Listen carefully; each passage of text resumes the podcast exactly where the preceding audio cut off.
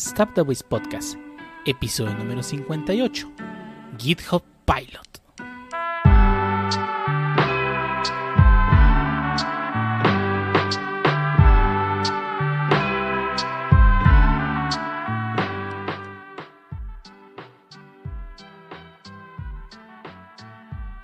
Bienvenidos a Waste Podcast, episodio número 58. Sí, 58. Un podcast dedicado a hablar de anime, internet, juegos, manga, historias y más cosas que entran sus webs. Y único podcast eh, que tiene dos episodios especiales seguidos y luego uno normal porque no planeamos bien esto. Sí, ¿por qué no? Y luego tenemos a mucha gente aquí reunida en esta sala virtual a punto de hablar de cosas que podrían interesarles o podrían no interesarles. Y empezamos contigo, Harbo. Dimos, dinos, ¿cómo, cómo te ha ido? ¿Cómo, ¿Cómo, te trata la vida? ¿Qué, qué, qué cuentas? Ah, ya ni llorar es bueno, es todo lo que diré en este sentido. Pero ah, aquí andamos. Nos llegó el día de hoy, viernes 12 de julio, la capturadora. Y empezamos a hacer unas pequeñas pruebas de stream ahora sí del Smashito. Probablemente Mario Golfito y demás. Entonces, sí, estoy, estoy feliz con la compra. Digo, better than expected, realmente.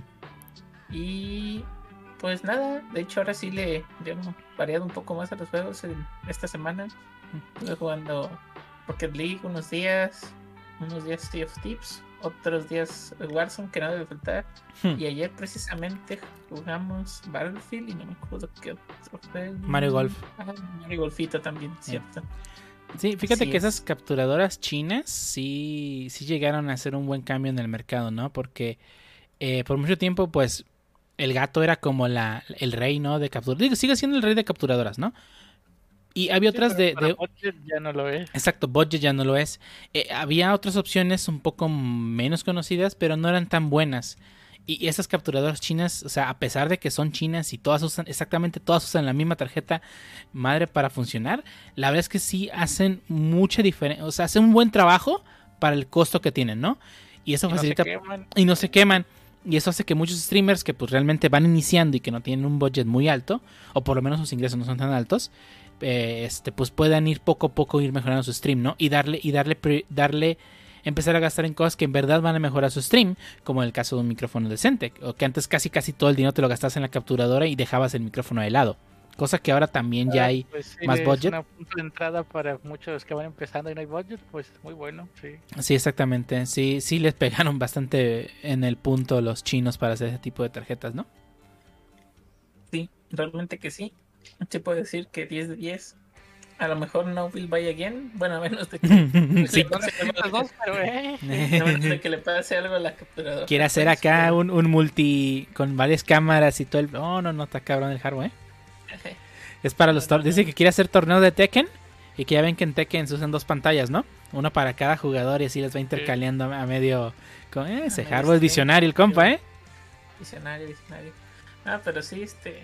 real- realmente contento con la compra y al parecer, lo poquito que lo estuve utilizando, este, no se calentó. Digo, no fue mucho tiempo, pero no se calentó. Sí, esas... Y A este, pesar de todo no se calientan tanto. Así es. Así es que, buena compra. Tanto. Fuera-. Sí, o sea, no, no se pone como al rojo vivo, como Bill Mac cuando pones a correr un proceso. Este, Cuando abres VS Code. por- abres VS Code o no sé, quieres correr una instancia de Docker y boom, ya. GG. Este, pero pues sí, fuera de eso, no he hecho nada eh, interesante. Realmente. Entonces, esa sería mi semana. ¿Y tú, mi niña, cómo has estado? Mal. Ahora Mal. estoy en modo pancho. ¿Qué? ¿Ya, ya, ya, ya quieres? ¿Ya no tienes ganas de vivir o qué? ¿no? Es contagioso y terminal, eh, cuidado. Se acabó un agatoro. ah, cierto. F. Y ah, me trajo. eh, el, bueno, hay dos. No voy a decir finales. Bueno, se acaba y luego los créditos y luego tiene otra como que escenita. Pero al final de la primera temporada se acaba como se acaba Ranma. Oh, snap. El manga, el anime sea- o el manga. No. ¿Eh? El anime o el manga. Eh, el Ey. anime. Ah, ok. Entonces, espero que sean en otra temporada. Sí me gustó Nagatoro, está chido. Sí. No, no es un eh, horny como muchos creen que es Nagatoro. Digo, más por el background que tiene el mangaka, Sí. sino pues es una comedia romántica tal cual. No, no tienen, tiene su fanservice como cualquier comedia romántica, pero nada, nada exagerado. Ujú. ¿Por De qué hecho, no lo recomendó entonces Pancho Horny? Es bastante este light y entretenida. Sí. De Nagatoro. No la he visto tampoco. y, y ahora con lo que me dices, no, no sé si quiero verla porque voy a tener ese sentimiento de, ah, quiero más. Pues lees el manga. Uf, no sé. Po- Porque ya tengo también un anime que, que dejé así pendiente que es este Kanoyo Kurishimasu, que no, que no quiero ver el manga porque quiero, quiero ver la adaptación así. Ah, para que llegues al manga falta un chorro. Unas cuatro temporadas ya de manga para de Kano Yokirashimasu. Ya, pero Pronto, pronto, Jaro, no te puedes. Pues ya, ya lo trajo Panini. Sí, tomo número uno se sí, acaba de sí, publicar. Sí, sí, sí, o sea, lo trajo en manga, pues, pero más bien yo estoy esperando la serie y qui- quiero, quiero ver la- el anime como tal. Ah, Por Ahí. lo menos ahí eh, Kanokari ya está confirmada. Eh, pues Nagatoro todavía no hay nada oficial. Nice. ¿Y tú, Pancho?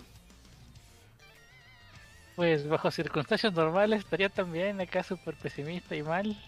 Pero pues esta semana liberaron un nuevo banner de Genshin Impact. Y pues el, el mono que estaba feature, bueno, promocionado, me salió una cantidad razonable de deseos y pues el otro nivel 90, todo maxeado, buen arma, buenos artefactos, así que una buena semana. Sí, si no lo hubiera salido, ahí se hubiera sucedido al contrario. Sí, sí, digo, después del susto que me metió Mona porque me salió en el Piri, sí, sí, casi chillo. Y dije, ya me había resignado, "Ah, pues me gasto los 100 que me quedan en el otro, en el Hmm. otro Piri. Y no, me salió rápido.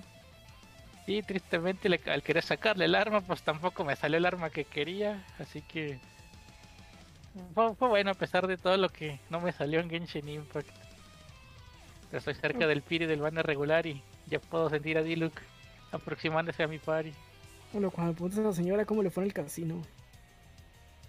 Lo que, lo que no sé, por qué rayos me está llegando información de última hora de que un whip de nosotros fue corriendo a comprar tarjetas de juego a un 7-Eleven.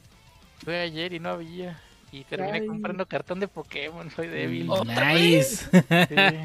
Bienvenido al club, Oye, Pancho. no hay tarjeta, ya venía con la mentalidad de gastar tengo una de estas. Ah, bueno, otra, otra latita. Y me salió Oh. Salamence B regular, pues, no no es súper raro. Oiga, tiene tarjetas de Genshin, no, joven, pero tenemos este sobrecito de Pokémon. ponen miren, en la caja y antojando ahí donde te cobran, pues como. Antes recuerdo que los 7-Eleven Ese es el truco. Está la, la latita de Pokémon. Antes recuerdo que los 7-Eleven al lado ponían así como que la pizza calientita o las salchichas de los dogos para que se te antojaran y preparas tu dogo. No, ahora te ponen cartón caro, vaya, vaya. Claro, claro. También se llevó una dona, ¿verdad? pero Pero eso no lo decimos. Ah, no, no. No, ni bueno. Ah, no, aparte los, los hot dogs del Seven no están chidos. ¿no? Bueno, son los vikingos. Y llevan tres días ahí dando vueltas. Ey, se ocasionan en, sus, en los jugos de, sus, de los jugos de sus antepasados.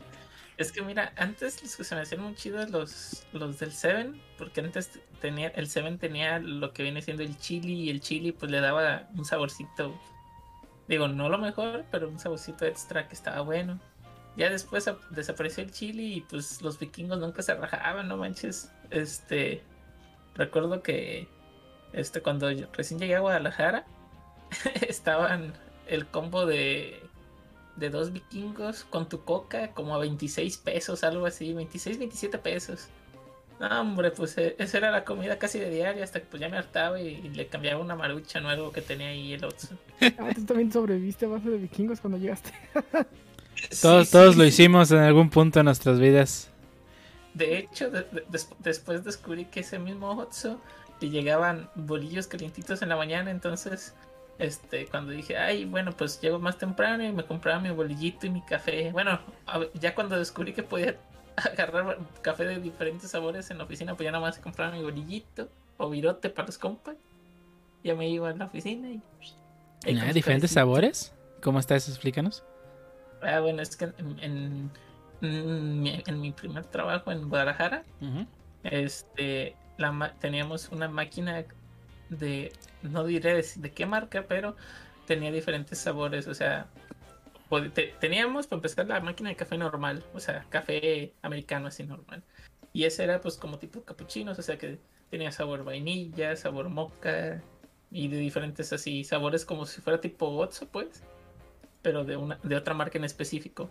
Ah, Entonces pues y gratis, así es. Y de hecho, pues fíjate que, que hasta en ese sentido sí, no estábamos restringidos el café que quisieras, el, el obviamente esos capuchinos y eso que tú quisieras. Nomás tú llevabas tu termo, eso sí, o tu taza, lo que Ujú. fuera. No manches, vas a un lugar donde te restringe la cantidad de café. Yo los mando al diablo. No, no, no, no. En, en- en cierta empresa azul, el americano era gratis, pero los capuchinos y todo eso costaban 5 baros en la maquinita. Sí, pero no te, Vaya, no te restringían la cantidad de café que podías tomar. Ah, no, pues mientras tú pagas 5 baros. pues, ¿no? Sí, pues no. No, acá No sí me era- refiero al americano. Ah, no, el americano sí era el que quisieras. Y había, ah, creo que había dos, quemado y más quemado, pero sí. No, fíjate que eso acá era todo gratis y también ponían este test de diferentes sabores. Entonces, pues sí, sí tenía variedad. Entonces, de repente me hartaba de los vikingos y ya iba por mi bolillito en la mañana y ya café o té o algo y ya a chambear. No, pero el, día- el lío era, era fresa y se iba al, al- Dentro de esta empresa donde estábamos había como tipo Starbucks adentro. Bueno, cafeterías.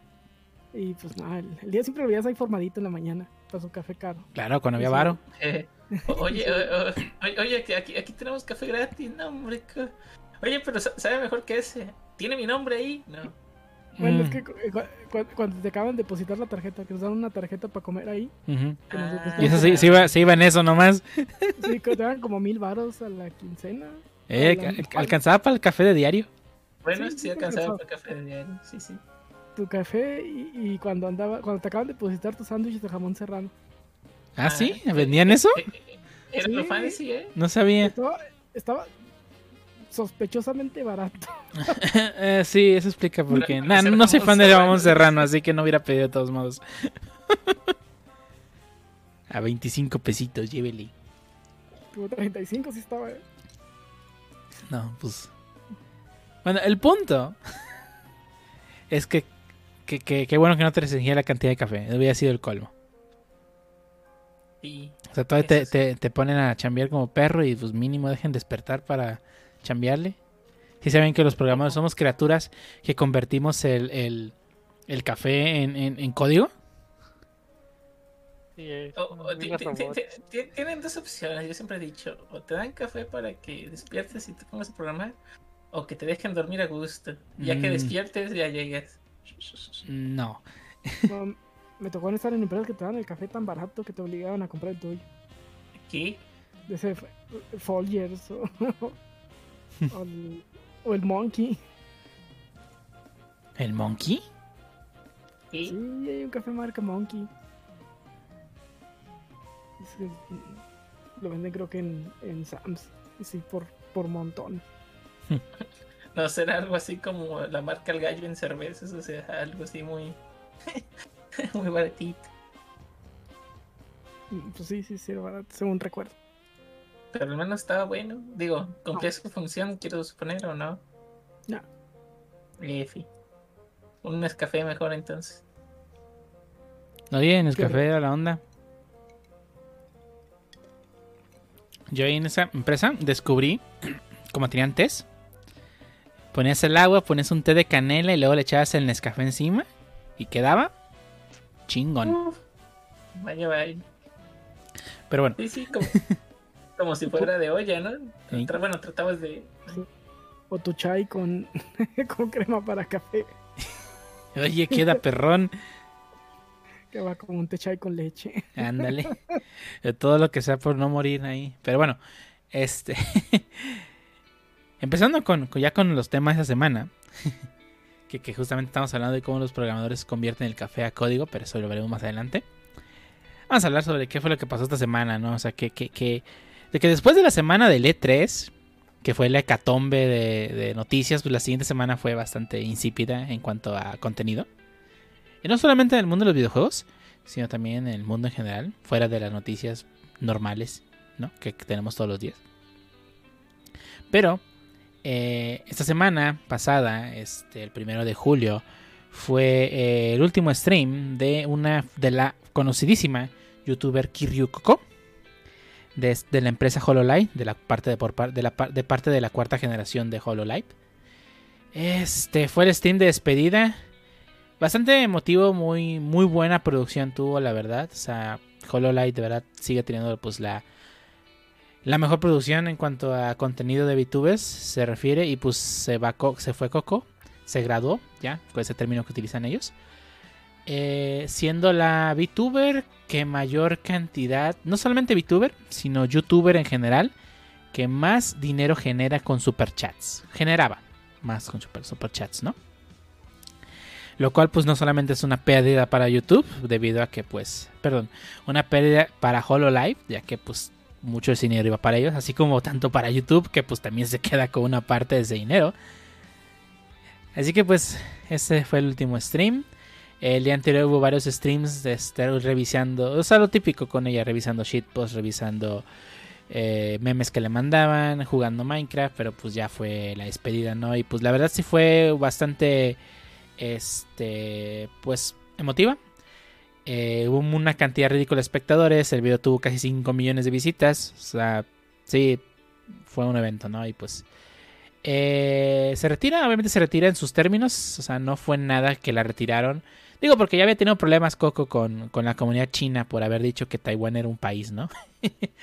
pero pues, eh, cosas que pasan, ¿no? Eh, pero sí, eh, se despidió y pues la verdad, este, ahí quedan sus bots, los podemos seguir viendo. Y la verdad, pues, eh, fue... La verdad es que de las VTubers... No la conocí al inicio de su carrera, la conocí justamente cuando empezó con lo de, de hablando español. Y la verdad sí era muy entretenida. Pero bueno. Pasando a otra, otras noticias que también cosas que se van, Pancho. ¿Qué nos Ah, traes tú? pues hablando de cosas que se van y cosas tristes. Pues resulta que Sony ha ha decidido terminar el servicio de la tienda pad, de la tienda digital para la plataforma de PSP. Eh, y con esto pues, se refiere a que ya no vamos a poder comprar títulos a través de estas consolas. Pero vamos a, sí se van a poder seguir descargando si es que ya los, si es que ya los compraron previamente. Además de que estos títulos de PSP van a poder seguir siendo comprados vía la PlayStation 3 y la PlayStation Vita. Así que no está todo perdido, pero según lo que vi, al menos 35 títulos van a quedar, bueno, van a desaparecer de la faz de la existencia con el cierre de esta tienda. ¿Alguno que sea importante? Aunque no, es por joder a los demás, pero... verdad. A ver, déjame, la, la- la veo rápidamente. ¿Cómo se llama este? Locorroco. Y Locorroco. Bueno, ya con eso ya. Con eje. Con eje Gigi. Bueno, ver, déjame le echo una vista rápida. Brandish, Carnage, Cla- Clardon, Creature, Locorroco creo que es el que más destaca. Bueno, Sí, pues definitivamente es, el- es el único que ubico de la lista. Pero sí, se nos va la tienda de PSP en el PSP nomás. Pues sí, o sea, va a ser una. Va a ser un paso extra para todos los usuarios. Pues tener que hacer este step extra, ¿no? De irte a. ¿Qué tal si no tengo un PlayStation? ¿Qué tal si no tengo un Vita? Bueno, al menos hay que destacar que el, Sony al principio dijo, no, se, se va a quitar la tienda y también las descargas, se van a desaparecer. Y pues qué bueno que recapacitó y al menos no van a matar los servers donde bajar tus juegos, solo ya no vas a poder comprar nuevos. Que es un ganar-ganar para la preservación, pues. Bueno, pues ni modo. Pues, sí, es que el PSP también es una máquina de hombre, ya nadie va a comprar. Pues, Eso sí, o sea, nadie, absolutamente nadie tiene un PSP sin, sin modificar. Y menos un bit, es madre, si no sin hombre, no. Sin hombre no jalan. Es la mejor Eh. máquina de Game Boy Advance, ¿no? El PSP sí, no manches. eh, esos gatillos que sí aguantan son de uso duro. Y esa pantalla tiene el tamaño perfecto para jugar Advance. Uh, sí. Ah, yeah, Mejor máquina de Game Boy Advance que el Switch.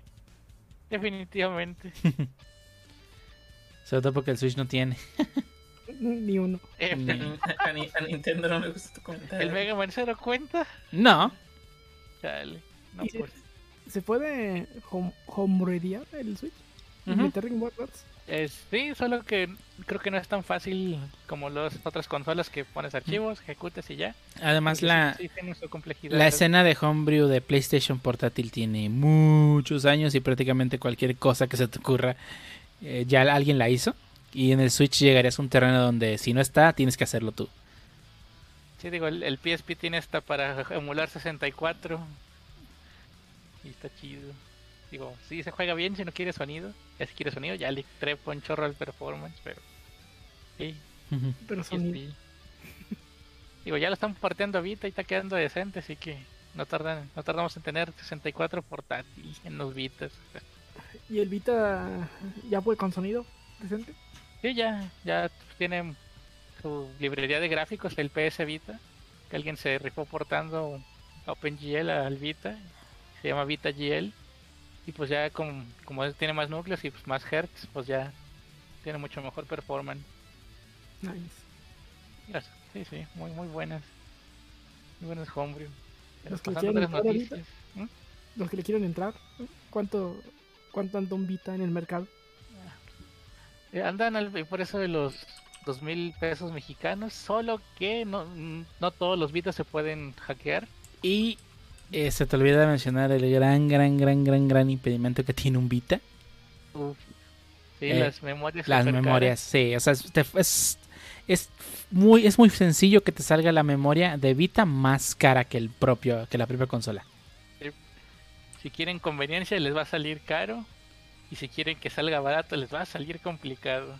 Sí, Porque para... Bueno, pueden, pueden hackearlo y utilizar un adaptador que va en la ranura de, de juegos. Que ahí puedes poner un adaptador pero de para, SD. eh, pero para Pero poderlo configurarlo no es tan sencillo y pues a lo mejor ni le sale. Y Yo para poder y para poder hackear la consola, bueno, home- hacerle homebrew a la consola, primero ten- tienes memoria. necesitabas una memoria exactamente. Sí, exactamente. Sí, es, es, es, es una gran gran barrera de entrada que tiene el, el PlayStation Vita. Eh, y hablando de cosas caras, ¿qué nos traes, yo? Eh, También, y también hablando de PlayStation. Nada, resulta que esta semana este, en Twitter se soltó una especie de hecatombe, un, un thread, como quieran llamarlo, de algunos este, game publish- publishers independientes, hablando un poco de la frustración que tenían respecto a, a los grandes, a los major console manufacturers, que son Nintendo, ex, ex Microsoft y PlayStation, eh, sobre este, re- sobre eh, pues lo, lo que costaba no tener tu juego como independiente en la tienda. Y no hablaba de que te cobraban ciertos porcentajes como ya sabemos que lo hacen. Y no hablaba especialmente de todos o sea como que hizo generalizado pero ob- obviamente usó de ejemplo a Sony ya que Sony eh, puede hacer que tu juego esté como eh, resaltado en la tienda no de esos banners de ah este acaba de salir este este Patitos Felices 4, el regreso del patito enojado.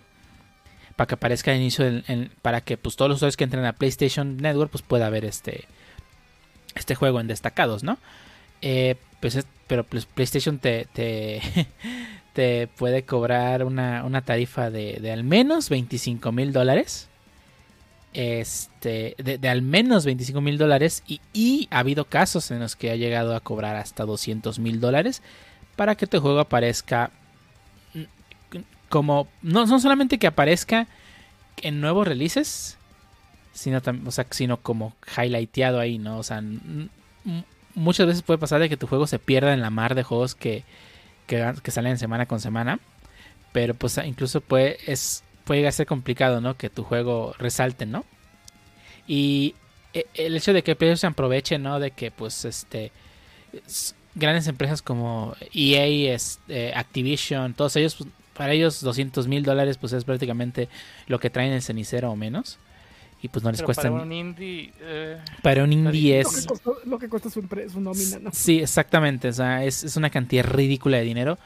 Y, y, pues ellos estaban hablando justamente de que esto no les parecía, este, pues, digo, justo, ¿no? Porque pues ellos, ellos no tienen la, la- no pueden resaltar tan fácil, ¿no? O sea, si de por sí su juego es independiente, lo cual mucha gente, o sea, tristemente mucha gente el hecho de que el juego no sea AAA ya, ya tiene muchas, muchas trabas de por medio, ¿no? O sea, mucha gente, si el juego no es AAA, ay, no debe costar ni 60 dólares, ni debe ser, este, es, probablemente no es bueno, probablemente bla, bla, bla. Lo que tú quieras, ¿no? Mucha gente tiene ese problema con los juegos independientes, ¿no? O sea, que ya por... Sí, me sorprende que cuando son independientes no, no le lloran el precio de 10 dólares, pero sí los gráficos. Sí, Ah, no se ve triple A, pero y si costara como triple A, ¿por qué cuesta como triple A? Eh, sí, exactamente. Sí, eso es muy Ah. común eso, ¿no? sí, Ahí está el duele. caso, el caso de No Man's Sky. Que bueno, No Man's Sky eh, tuvo más problemas de lo que de lo esperado. Pero mucha gente sí le hizo el, el- el feo de que costaba 50 dólares de salida, ¿no? O sea, no era un juego este triple A en o sea, de 60 dólares. Pero mucha gente sí se quejó de que por qué un juego independiente costaba 50 dólares. Y sí, el juego sale- al inicio salió malo y lo que quieran, pero pues míralo cómo se ve. Sí. Sí, es, es un problema que todavía tenemos, ¿no? Que pues mucha gente ya lo des- desprecia por ser indie. Y aparte de todo esto, el hecho de que pues la misma empresa, que en este caso pues, Sony, eh, te cobre esa cantidad de dinero solamente para que tu juego resalte. eh, eh, eh, no solamente, no, no, no para que resalte, sino para que la gente sepa que existe. O sea, ni siquiera para asegurar la venta. Eh, es ridículo, ¿no? Porque realmente no sabes si de esos, digamos que te cobran 25 mil dólares, de esos 25 mil dólares que vas a invertir, realmente va a hacer que, que, que- que regrese esa cantidad de dinero, ¿no? O sea, no hay nada que te lo asegure. Pero pues, hey, ese es un problema que tiene. Y digo, eh, eh, eh, se enfocó en Sony porque es, digamos, la... con donde nació este, este, este, esta, esta discusión. Pero este, con Microsoft, realmente no sé si también tengo un programa, programa así de que de que aparezca como resaltado. Porque recuerdo que con, no sé si alguna vez les tocó ver estos documentales de juegos independientes y uno de ellos fue de, de Super Meat Boy. Donde creo que Sony es. No, perdón. Creo que Xbox les, les ofreció que aparecieran. Este. Iban a aparecer en las portadas resaltados por creo que como unos días de exclusividad. No me acuerdo qué cosa. Pero, o sea, no, no, no, les estaba pidiendo dinero. o sea, sí, eh, pues te pongo como highlighteado en mi tienda, pero pues dame un, un mes de exclusividad, no sé. Sí. Y Bueno, y en Nintendo hasta creo que se hizo meme en el fandom de que los juegos que están a un centavo de dólar se venden un montón y pues hasta llegaban a bestsellers ahí. veías a los Sí, ya sé. Ahí, ahí donde el algoritmo pues manda y pues Sí, ah, sí. lo compraron un millón de veces a un centavo. Mándalo a bestseller. Exactamente, porque el, algo- el algoritmo es rey. Yo compré uno de esos con moneditas. Ah, También me marco como culpable. Ah, Por dos, bueno, por tres. Es uno que tienes que controlar como que varios trenes en una vista isométrica. Que van No. y cada tren es un botón. No, no, no cada tren, más bien cada, cada cambio en el- los carriles del tren. Mm. Tienes que hacer que todos los trenes lleguen por gente y no choquen y está entretenido, está divertido. ey, pero pues desafortunadamente la página de destacados, este, pues Nintendo tiene por lo menos únicamente los juegos AAA, ¿no? O sea, rara vez ha estado un... Bueno, Hollow Knight igual y sí está. Sí, creo que sí lo llegué a ver destacado. Pero pues los juegos indies Deadman, probablemente no. mm, Pero pues realmente no sabemos si hay una tarifa, ¿no? O sea, se, se- se me haría descabellado, ¿no? Que, que... O sea, por lo menos por parte de Sony me parece ridículo, ¿no? Que, que, que les tenga que cobrar a las empresas in- independientes, ¿no? O sea, ellos realmente necesitan todo el apoyo posible. Porque pues, digo, su juego realmente no tiene el mismo presupuesto que cualquier otras empresas que pues se gastan miles y miles de millones de dólares en marketing, ¿no? O sea, sí, ¿Cuánto no gasta Activision, EA o Ubisoft en, en pura merca- mercadotecnia, no? sí. Digo, al menos Nintendo ahí lo hace bien, que tiene su, su indie showcase de vez en cuando y pues sí, te muestran títulos que nunca hubieras escuchado de ellos de no haber sido por Nintendo. Y pues, qué malo que PlayStation eso sí no se lo copie. Sí, Porque no fuera Smash o los periféricos, porque, uh, clonazos. sí. Digo, oja- ojalá este, ese tipo de prácticas, pues las deje de lado y no haga ese tipo de cosas, pero pues sí, no, no está chido, no está nada chido que, que en, en un mercado tan competido como son los videojuegos, este, todavía le des más oportunidades a los grandes que, que, que no, no mamen, o sea, Call of Duty no necesita publicidad, los No. FIFAs no necesitan publicidad. pues no. Pero bueno. Ah, hay otra noticia de Sony que se nos pasó a agregar. Fue que esta Ah. semana compró a la, a la empresa de. La que desarrolla. Ay, ¿cuál es el juego que.? Bueno, no me acuerdo. Pero compró otra empresa esta semana, ¿no? Otra. otra otro estudio de videojuegos compró. Que Es, sí escuché, pero no, me, no recuerdo cuál. Sí, ya van tres estudios que compra y esta, este Sony. Eh, y pues digo, o sea, qué bueno por los este, desarrolladores de ahí. pues, esperemos que Sony no los mate. Eh, digo, eh, aunque este sí está medio raro que, que este Xbox sí se va a comprar estudios bastante grandes y Sony no. Digo, entiendes por qué, porque no tiene la misma cantidad de dinero. Pero, o sea, ya, ya está dando un poco de, de miedo el saber de que pues va- va- vamos a tener un punto en que las dos empresas tengan la mayoría de los estudios. Sí, van a empezar a comprar y al rato solo van a ser tres empresas mayores. Sí, pues. eso no, no está tan chido, ¿no? Y pues, este, digo, si, si las empresas que compran, pues, si les conviene, a- no, no digo a Sony, sino a las empresas que las están comprando, pues, para que sobresalgan y sigan haciendo juegos chidos, qué bueno por ellos. Este, qué bueno que les dé la oportunidad de que, de que el, e, el budget que tengan como independientes es- va a ser muy diferente al que tengan con Sony, así que pues eso les conviene y qué bueno por ellos. Pero pues bueno, luego está el lado de qué vamos a hacer si nomás este, eh, Microsoft y Sony sacan juegos, ¿no? Mm, Bueno, y Eh, Nintendo, pero... ¿eh? A Rare le fue bien con Microsoft. Sí, sí, a Rare le fue bien. Al inicio no. O sea, me refiero en... Bien, eh, juegos bien raros, ¿no? Al Sí, inicio. viva Piñata. O sea, digo, igual creo que fue esa etapa de experimentaciones. Pues tenemos budget y si la cagamos no pasa nada. Vamos a, vamos a ver qué chido sale. Sí, eso sí, Hijos. pueden hacer lo que se les hinche. Y es cuando salieron cosas como Viva Piñata, este, Cameo y, y Cameo y. Viva Piñata y, y el Instinct que nadie le gustó. No, el Killing sí, sí, sí hubo mucha gente que le gustó. Desafortunadamente creo que el modelo que manejaban no fue tan llamativo. Y el hecho de que este... eh, bueno, ahí sí ya es un problema que tiene la comunidad de juegos de pelea. La comunidad de juegos de pelea, juegos de es de PlayStation, punto. No, no. No porque sea la mejor consola, sino simple y llanamente porque los que organizan torneos tienen... eh, se les hace más fácil conseguir las cosas en PlayStation, ¿no? Y pues, ¿por qué voy a jugar en una máquina que no va a estar soportada por el torneo? Mejor como PlayStation, ¿no? De hecho, está pasando recientemente con el juego de Guilty Gear. Eh, ha habido muchas, muchas, muchas pruebas en cuanto al delay. Y, llega, y se, ha descubrió que la versión de PC de Guilty Gear tiene 11 milisegundos de retraso. Y la de, y la de consola, la de PlayStation, tiene 55 milisegundos de retraso.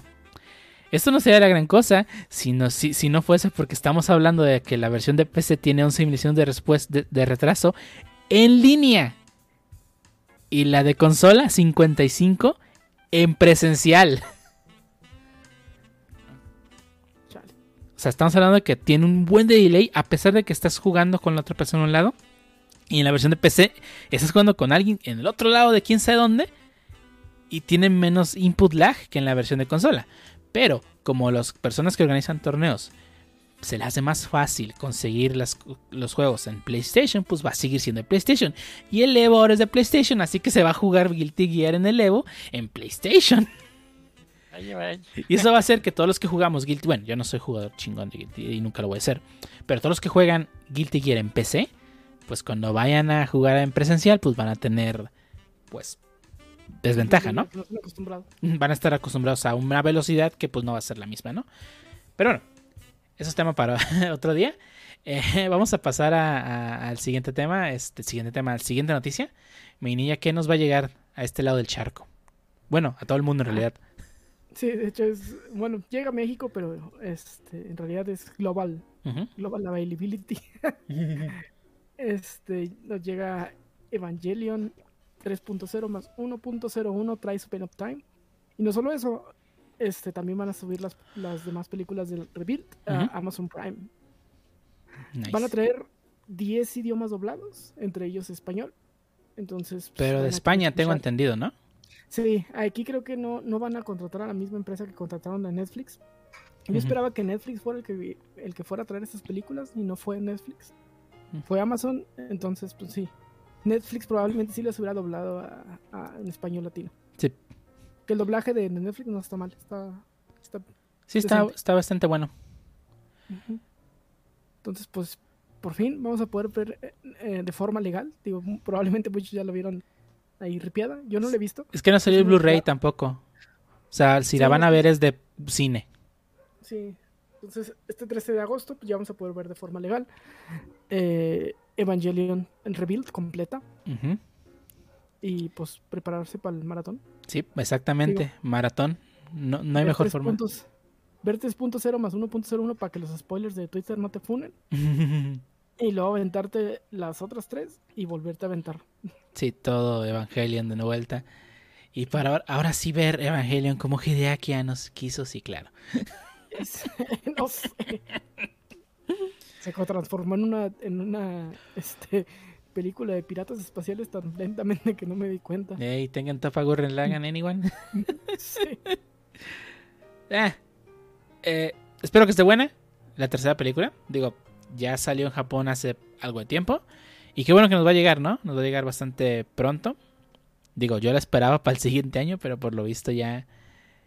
Ya, ya. Bueno, se estrenó en qué? ¿En abril? Me parece. Sí, se estrenó este año en. Sí, primer cuarto del año, no me acuerdo. Sí, primer cuarto del año. Sí, ya tampoco me acuerdo.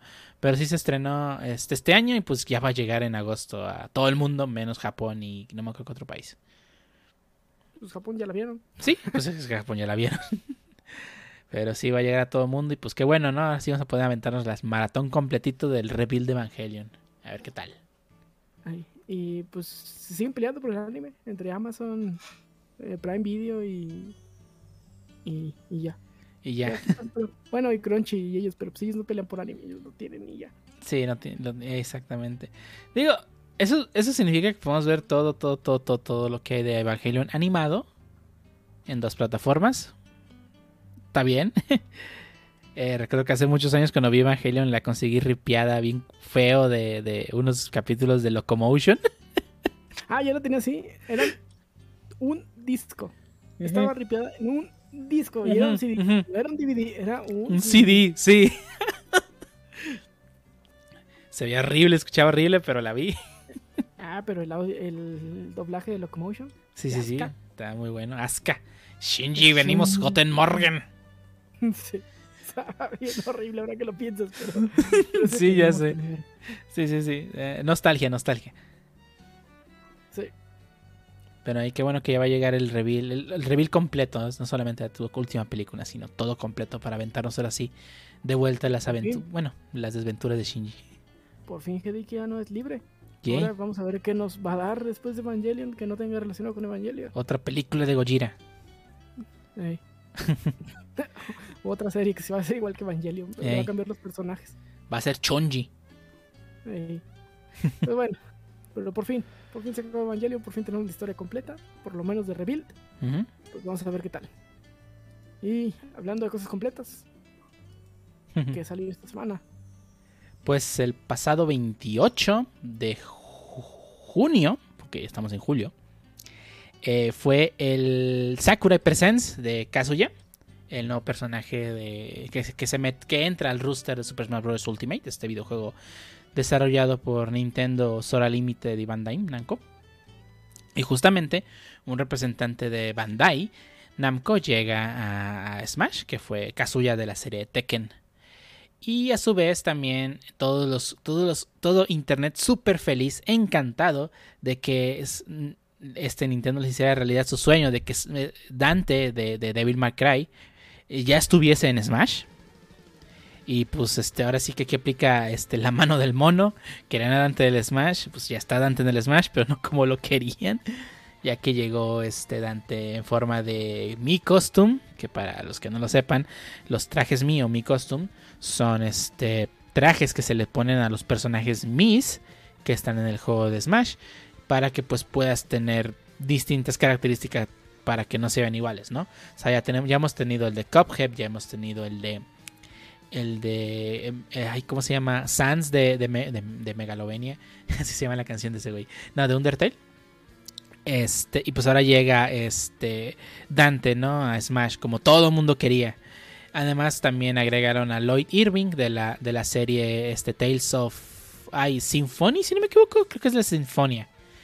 Este. E- Ese ya era esperado porque en cuanto todo- todos los fans de Tales vieron que Kazuya era el representante, dijeron ya, ya estuvo, Namco ya valió, lo iba a hacer de mi fighter. Este, y también llegó el personaje favorito de Pancho, Shantae. Oye, Shantae está en Smash, Pancho, ¿qué más quieres? Tam- también como traje de mí y este incluye su canción. Y creo que todo el mundo se olvidó que también estaba el Dobaquín. Dopaquín, Dopaquín. Hubiera sido un exitazo si le hubieran puesto su canción, ¿eh? Sí, de hecho, no sé por qué Nintendo lo hizo. O sea, bueno, técnicamente es de Microsoft, ¿verdad? Que lo pienso.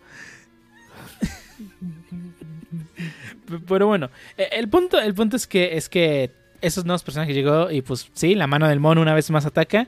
Quedó con lo que desean, que era Dante del Smash. Ahí está. Cumplido. Cumplido, exactamente. Lo que se Cumplido. me hizo raro es que usualmente ponen el logo de Smash Bros. Cross con el nombre de la franquicia. Y esta vez fue con Dragonborn, con Dante, siendo que no son nombres de la franquicia. Sí, también ya lo había hecho con Travis. En lugar de ser No More Heroes salió Travis. Y, eso. y no me acuerdo que otro personaje también fue así de que. Ah, creo que el de. Creo que el de. El de Ninja. No. El de Ninja Gaiden. No. Ay. Mm, No me acuerdo. ¿Está Hayabusa? en- No, no está Hayabusa.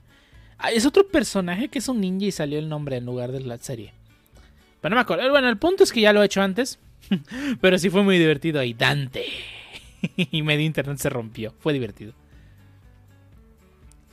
Pero bueno.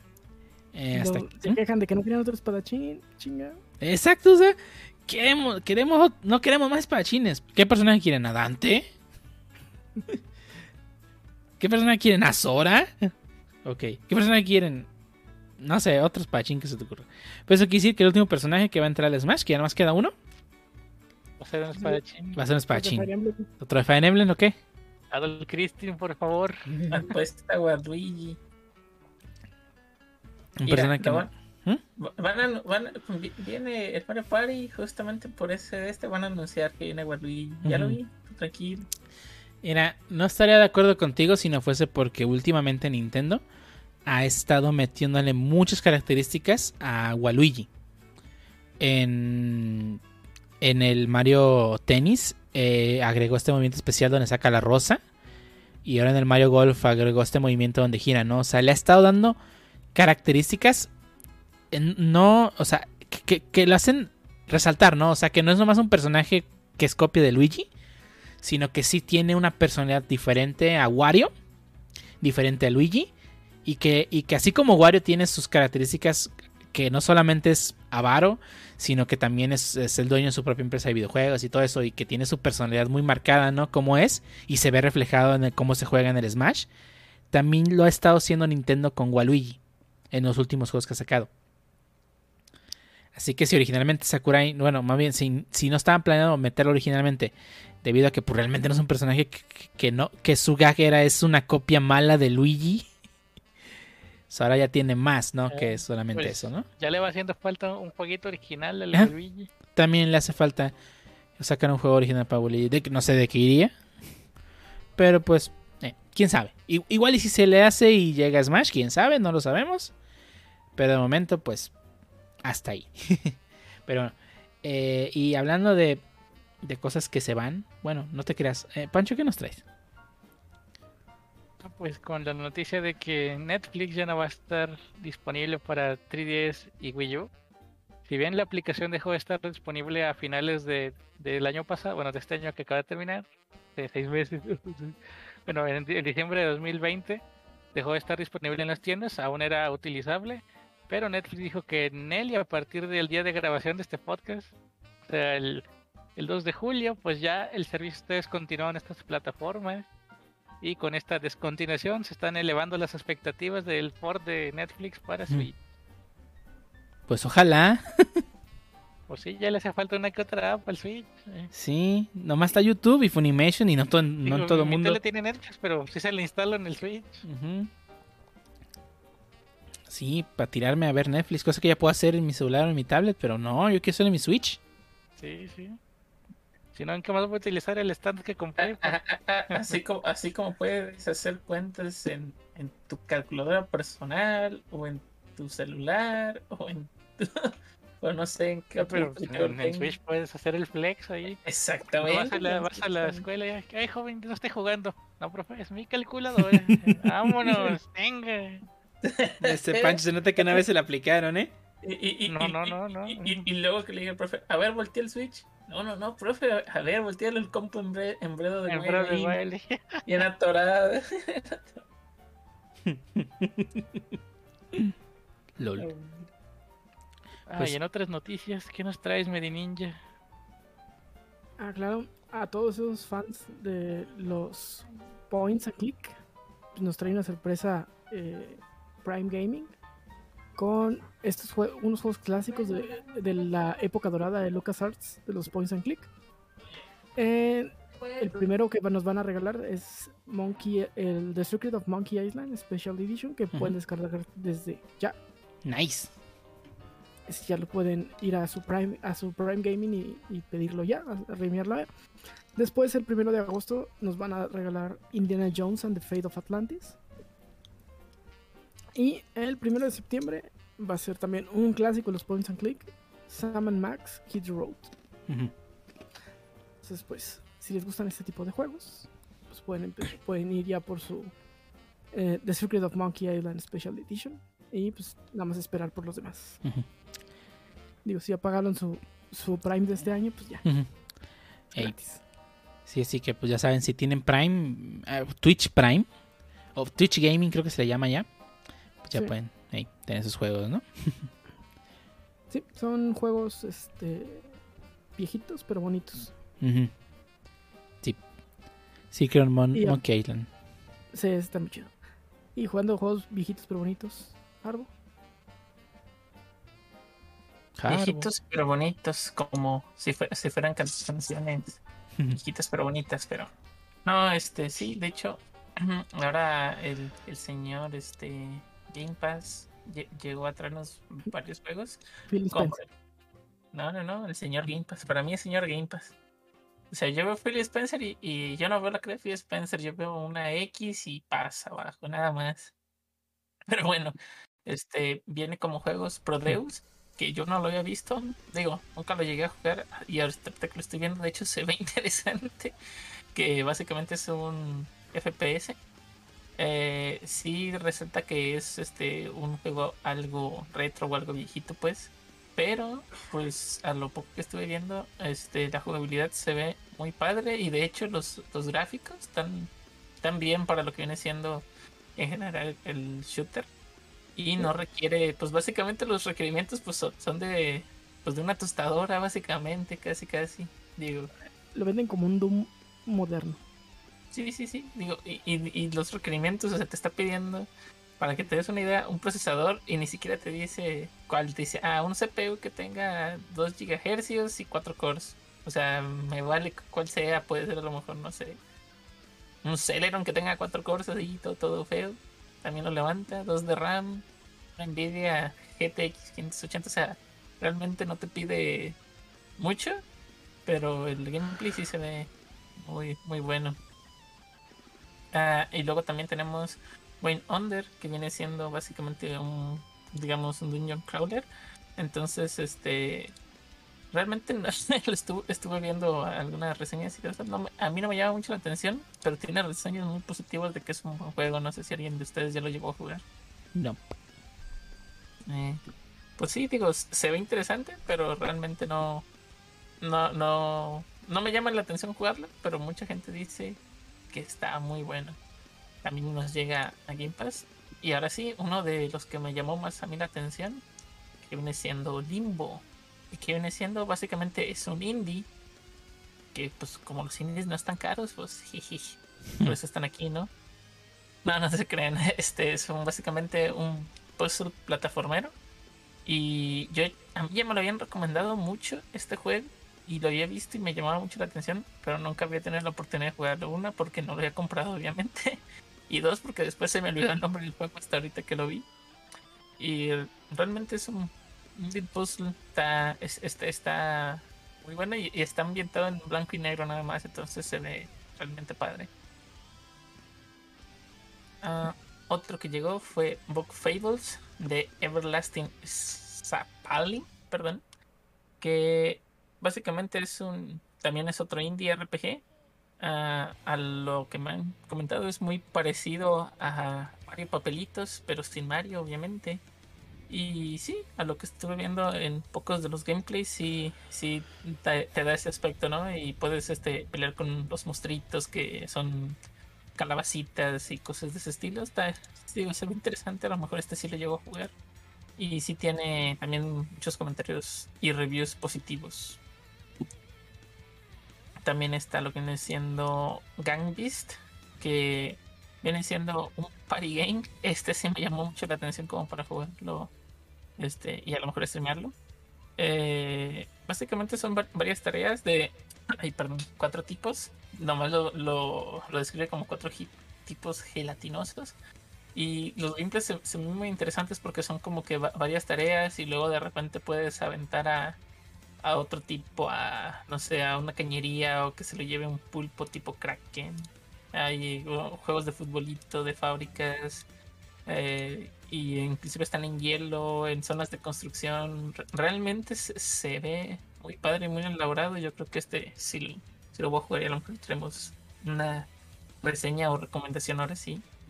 Pero pues también está en Game, en Game Pass el Gang Beasts. Ah, y luego también tenemos a Immortal Realms, Vampire Wars, que básicamente es un juego de estrategia ambientado en vampiros. Po- podríamos decir que es un Tactics como tal, digo, no sé. Este, a lo poco que vi, pues, pues sí, es, es un juego de estrategia y vas tratando de utilizar a tus tropas para ir funando castillitos y vampiritos, pues, o sea, tienes demonios y también te dan como tipo cartas para, para poder este, utilizarlas durante el juego. Realmente no le no me llamó mucho la atención. Hmm. Y por último, te- tenemos el Forza que sí sirve, Hmm. pero no se crean. El, el, Forza- el Need for Speed a Hot Pursuit ah, ahora ya también acaba de llegar a la librería de EA Play. Ah, y pues otro Need for Speed, no os digo, no, no hay mucha presentación. Eh, un juego de carreras que realmente me gustaría jugarlo. Este, tengo rato que no, no pruebo ni un Need for Speed, pero en general me gustaban mucho. Entonces, este, no sé qué tanto hayan cambiado, pero también las reseñas no parecen malas. Pues no mucho es el Hot Pursuit Remaster. Entonces debería ser muy parecido al, al, que ya jugaste alguna vez. Sí, sí. Ey, Sí, sí, digo, y- Obviamente con mejoras de calidad de vida. Como debería de ser entonces. Eh, pero bueno, básicamente eso es todo lo que viene en Game Pass. Este, gracias al tío Microsoft. Eh, y pues ya, ya nada, jefe. Y suena muy descabellado, pero no tan descabellado como el game, no es cierto, olvidar. No voy a decir ese meme ya. Ya, ya lo mató, ma- ya vino a matarlo Microsoft, ya no vamos a seguirle ese mame. Ya mero. Sí. Pero bueno, hasta aquí la sección de qué pasó esta semana. Y vaya que pasaron cosas de vuelta. Y vamos a pasar entonces a, al, ahora sí, el tema de la semana. Donde en esta ocasión vamos a hablar sobre algo que arbitrariamente decidimos no comentar en la sección de noticias. Porque teníamos todo planeado, no es cierto, se nos olvidó ponerlo. vamos a hablar sobre un pequeño, bueno, pequeño, pequeño experimento, pequeña herramienta que este GitHub acaba de poner en prueba, bueno, más bien que está en beta ahorita y que puedes ir de ya a registrarte la beta y a ver si te toca. Estamos hablando de una herramienta llamada GitHub Copilot. ¿Y qué es GitHub Co- Copilot? Eh, para ello vamos a ir a la Wikipedia. Ah, no es cierto, no tiene página de Wikipedia todavía. bueno, por lo menos no está completa. Pero la documentación oficial nos dice que GitHub Copilot es una inteligencia artificial que, que te ayuda a hacer pair programming con la inteligencia artificial de tal forma que, que ayude al desarrollador para escribir código más rápido y con menos esfuerzo. Copilot obtiene toda la información y, con, y toda la información obtiene la información del usuario que este inserta en su código y busca en la base de datos de conocimientos, que, no, es, digamos un, un if, if, else, bueno, en teoría se supone que no es, todas las definiciones son if y un else, olviden, es broma. Este, en la base de datos de conocimiento que fue entrenada a través del código abierto de miles y miles de personas, este, a buscar algo que sea lo que tú necesitas para que, para, para que el código que está escribiendo, ¿no? Eh, de tal forma de que sea más sencillo para ti como developer este, escribir aquella función que querías que hiciera X cosa, la terminas más rápido. Y además cuando tú escribes código en la herramienta en, el editor de texto que es VS Code y intercambias este, cosas como por ejemplo, ah, es que sabes que yo estoy usando, no me gusta cómo se ve, deja cambio esto, bla, bla, bla, Ese contenido que tú escribes también este, este, servirá para, si estás pusheado y es de código abierto, alimenta la misma este, AI y de esta forma este, haga que haya incluso más, este, más contenido, es, perdón, que las suggestions o, este, se me fue el nombre de la palabra de suggestions en español, este, sugerencias, sugerencias, gracias, sugerencias que te da el copilot sean incluso mejores, ¿no? Lo cual hace que la herramienta sea mucho mejor. Eh, GitHub Copilot utiliza OpenAI para ello. Y la verdad es que sí es, sí es una, una gran herramienta, ¿no? O sea, a mí cuando lo vi fue un, ok, este, cerremos el changarro porque ya llegó quien nos va a reemplazar a los developers.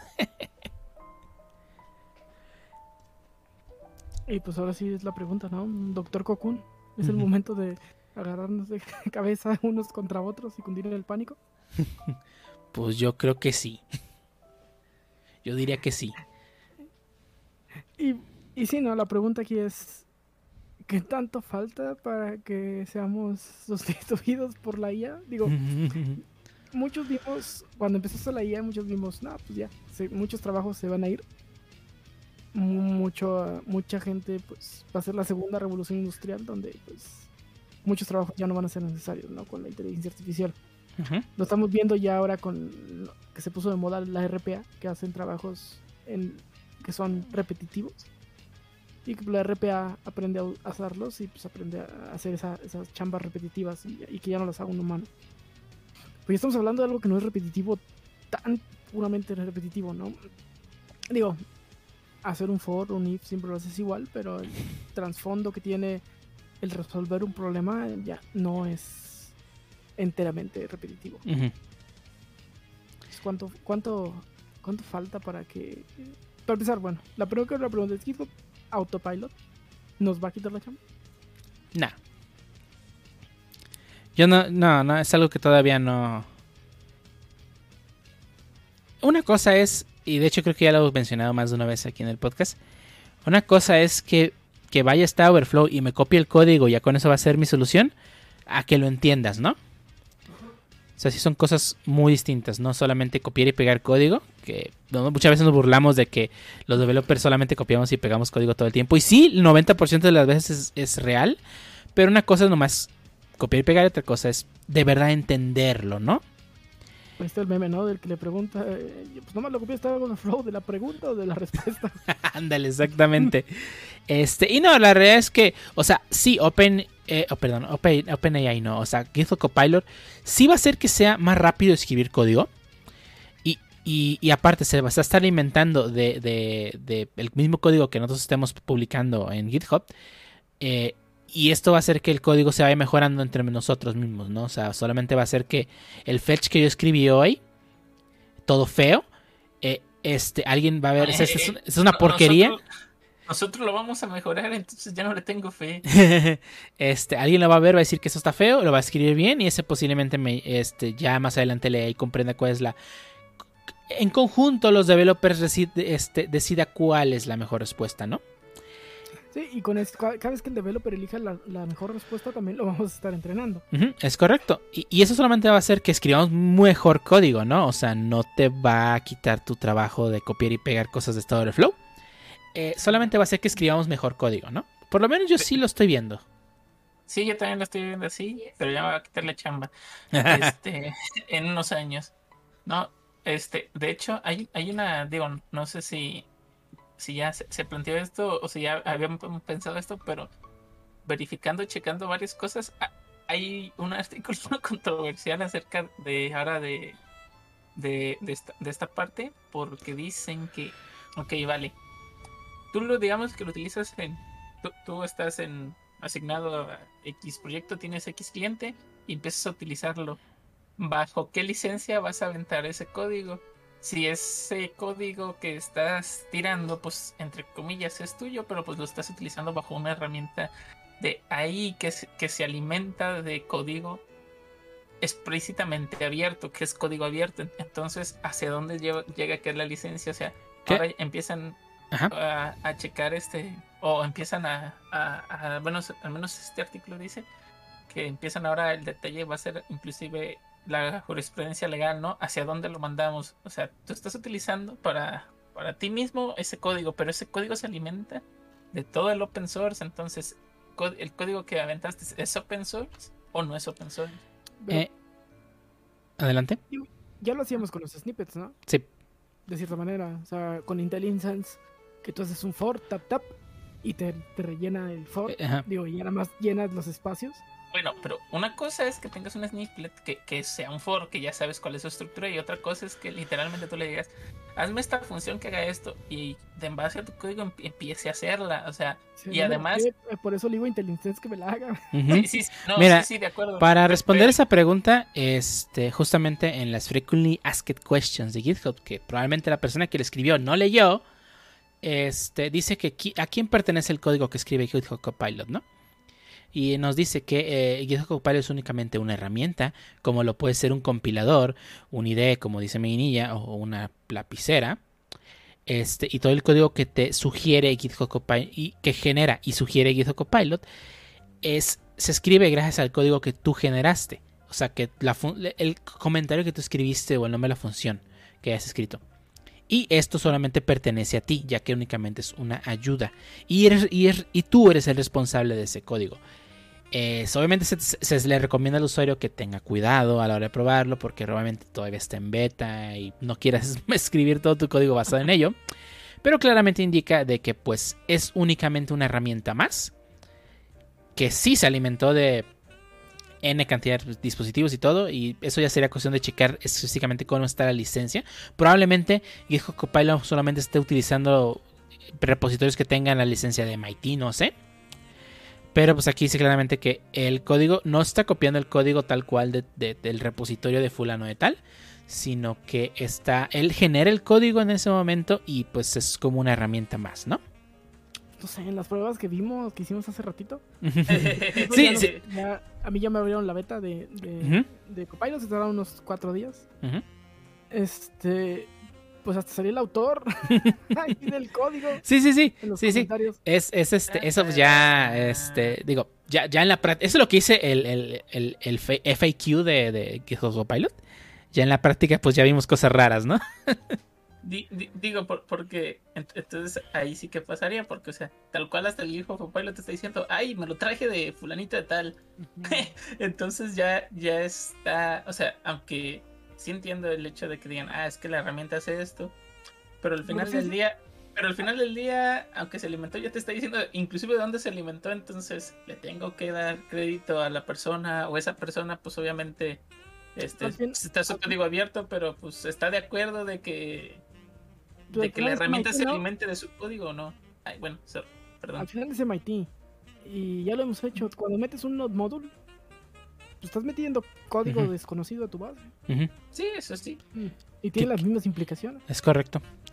Este, y Solo tú justamente... no estás- ujú, Solo tú no ves que lo estás metiendo, pero en realidad estás metiendo código de alguien más. es correcto. Algo que no me agradó fue que tienes que pulsar el, el tab para que te autocomplete, incluso cuando estás copiándote el todo el, el bonche de comentarios que te manda. No sé si Eso lo es está bien como- dar créditos, pero te está quitando tiempo. Y- igual, igual Se llama Igual beta, es- Pancho, todavía. Eh, eh, exactamente, te iba a decir, igual y recuerda que es la beta, a lo, a lo mejor ya cuando se libere te, te dé la opción de que sea tabulador por tabulador, de que tú veas que va escribiendo y tú le digas a Simón, o simplemente de repente te diga, ahí está todo este bonche, ¿quieres comprar todo este bonche? Lo veas y digas, Simón, todo esto, o digas, nah, pues hasta aquí, y ya nomás, este, agarres una parte del código generado, ¿no? Y es que no es tan rápido como en los ejemplos. En los ejemplos se ve que pues ya pone el código y ¡pum! No, Vale, no, todos bueno, pero chingas. pues sí, exacto. o sea, a, lo, a lo mejor esa es la idea que general que quieren, o, o más bien esa es la. Pues sí, Ese, ese- ese es el, goal, ¿no? objetivo, Ajá, el objetivo. exactamente el objetivo. Ajá. Sí, fíjate otra cosa que dice aquí es que claramente GitHub Copilot es un sintetizador de código, no un search engine. Eh, así que pues, se supone que sí, o sea, probablemente eh, lo de los comentarios y que haya salido el autor probablemente es porque encontró que muchas buenas prácticas estaban, eh, tenían ese header, ¿no? Y pues al ser un sintetizador de código, pues te pasa el código como, como mucha gente encontró útil al momento de entrenarla. Y pues resulta que pues a la- mucha gente les resultó útil ese snippet de código que contenía esa cabecera. Y pues el, el, GitHub Copilot lo único que está haciendo es decir, ah, bueno, ya me di cuenta que 50 personas me dijeron que este código es el chido. Entonces yo le voy a pasar al usuario esto. Y pues resulta que venía con esa cabecera, ¿no? Ahí sí, pues digo, es depende cómo lo entrenemos. Si nos ponemos a entrenar a la AI para decirle que en lugar de usar, de lugar de usar fetch, use XHR, pues va a usar XHR. Al final la herramienta está aprendiendo de nosotros, ¿no? O por lo menos eso dice la documentación, ¿no? Sí, sí, sí, eso dicen ellos.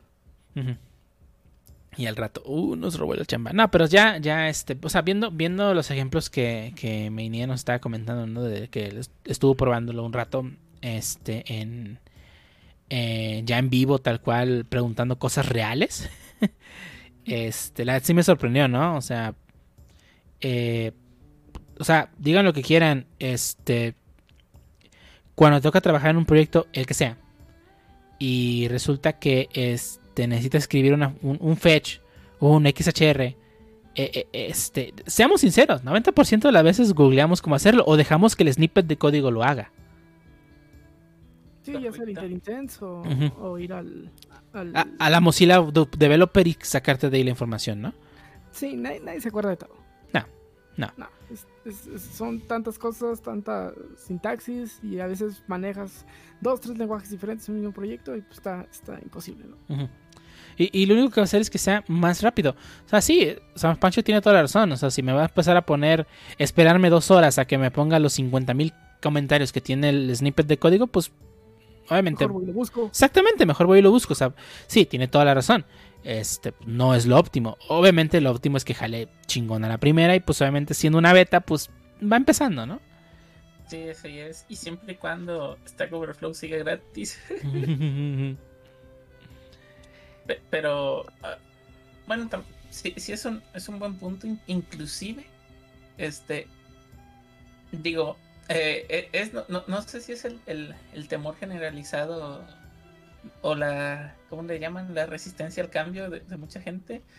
Pero sí, o sea, yo no creo que te vayan a quitar el trabajo, pero hasta qué punto podemos lograr o pudiéramos llegar a, a generar ahora sí que un este un programa que realmente ahora sí literalmente diga diagonal diagonal hazme la chamba Hmm. y que realmente la haga no Hay un, un una AI que haga todo, que haga que yo solo le pase los tickets que lo haga por mí y no tenga que mantenerla, que tenerle su cafecito ahí y que, y que pagándole, ¿verdad? Gastando dinero en esa persona, ¿no? Porque, porque lo hace la máquina, ¿no?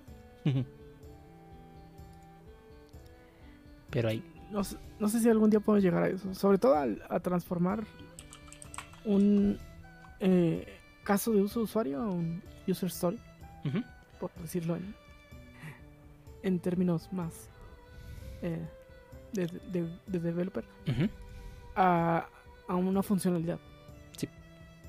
Está, inclusive inclusive digo sé sé que estamos a mucho tiempo de, de que suceda pero qué tal si, si combinaran por ejemplo ahorita lo que digo, no sé cómo interpretar GitHub Copilot ahorita, pero ¿qué pasa si inclusive lo combinamos con RPA, ¿no? O sea, realmente ahora sí que, que un pequeño robot ya que, que haga procesos automatizados pudiera utilizar esta herramienta. ahora sí pudiéramos decir que pues ya no necesitarías, bueno, quiero pensar, entre comillas, que ya no necesitarías interacción humana, ¿no? O sea, ya ahora sí tú ve y robotcito y haz que esto jale y luego este otro compa te, este otro programa te va a ir ayudando a hacer la chamba, entonces pues Nah, este, la verdad es que todavía no, este, está muy, muy, muy lejos esta herramienta, no, no es eso. Eh, todavía falta, eh, hay muchas cosas de por medio que, que, que hay que hacer, ¿no? O sea, eh, diseño, de, diseño de la resolución, un poco de arquitectura, etc, etc. O sea, son muchas cosas que todavía hay que hacer antes de que... Los, clientes tienen que saber escribir su problema y, oh, boy. Sí, exactamente. O sea, empezando por el hecho de que muchas veces la persona no sabe lo que quiere, no sabe cómo lo quiere. Y es mucho, pues, estar, estar discutiendo, ¿no? O sea, qué, cuál es la solución mesedial, ¿no? O sea, más de una vez nos ha tocado a todos de que nos piden un requerimiento y descubres que ese requerimiento tiene una complejidad mayor a la que se espera y pues se reconvierte en, una en varias tareas en lugar de una sola. Este, y que sí, o sea, puedes poner a alguien a que se encargue de dividir todas las tareas en minúsculas de pequeñas y minúsculas tareas, de tal forma que le, la inteligencia artificial sea capaz de solucionarlo. Pero, a ver, díganme, ¿alguna vez ha pasado, alguna vez han visto que, que alguien pueda de verdad dividir una tarea en varias y pequeñas tareas de tal forma que sea súper sencillo realizar esa, e, ese trabajo en equipo. Hacer split user stories es un sueño. exactamente. exactamente.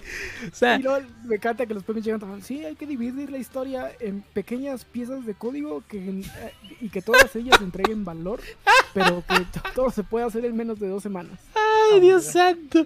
Exacto, o sea, se lo piden a Santa, se lo piden a Santa, por favor, y píchenme uno porque no manches.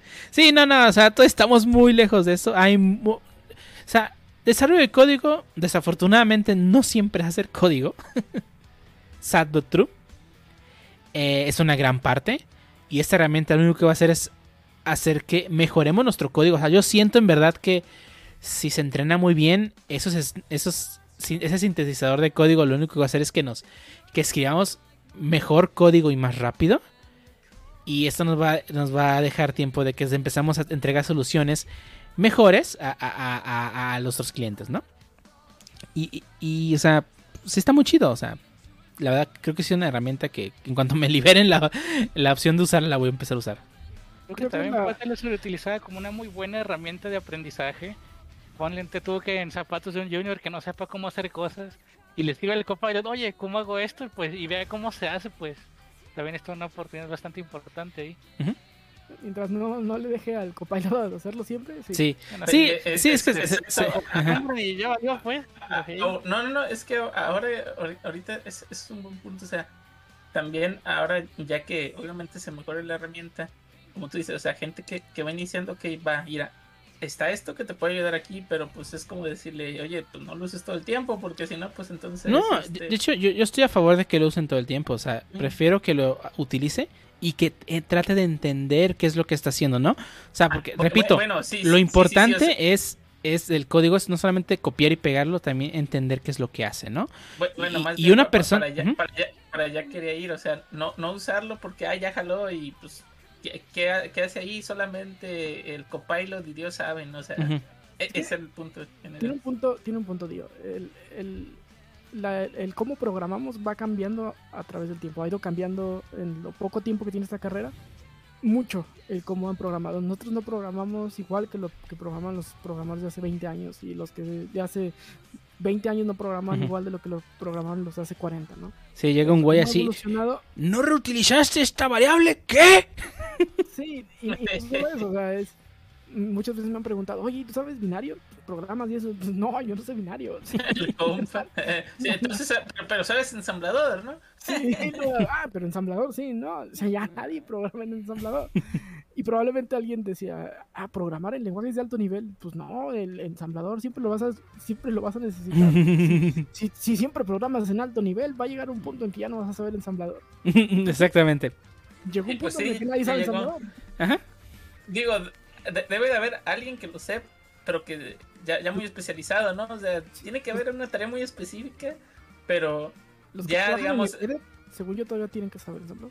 Ah, por eso te digo, pero, pero ya, ya, ya no es como que todo el mundo, o sea, tú, tú programador, güey, ¿por qué no necesitarías saber ensamblador? O sea, pues no, o sea, y, y, y sí, sí, sí, sí entiendo el punto realmente. O el, o el maestro de seno que te da tus reglazos. Es los apuntadores los vas a usar toda la vida. ¿Por qué no sabes usarlos? Los apuntadores, no manches, ahor- ahorita ta- también este, precisamente, eh, este, mi hermano menor, estaba así como de, oye, ¿y aquí qué onda con los apuntadores? Y yo así como de, ah, ok, pues apuntadores, y, sí, es que pues se usan en Java, ¿no? Y yo así como de, ay, pues no, carnal, aquí no, aquí no hacen eso, aquí no hacen eso.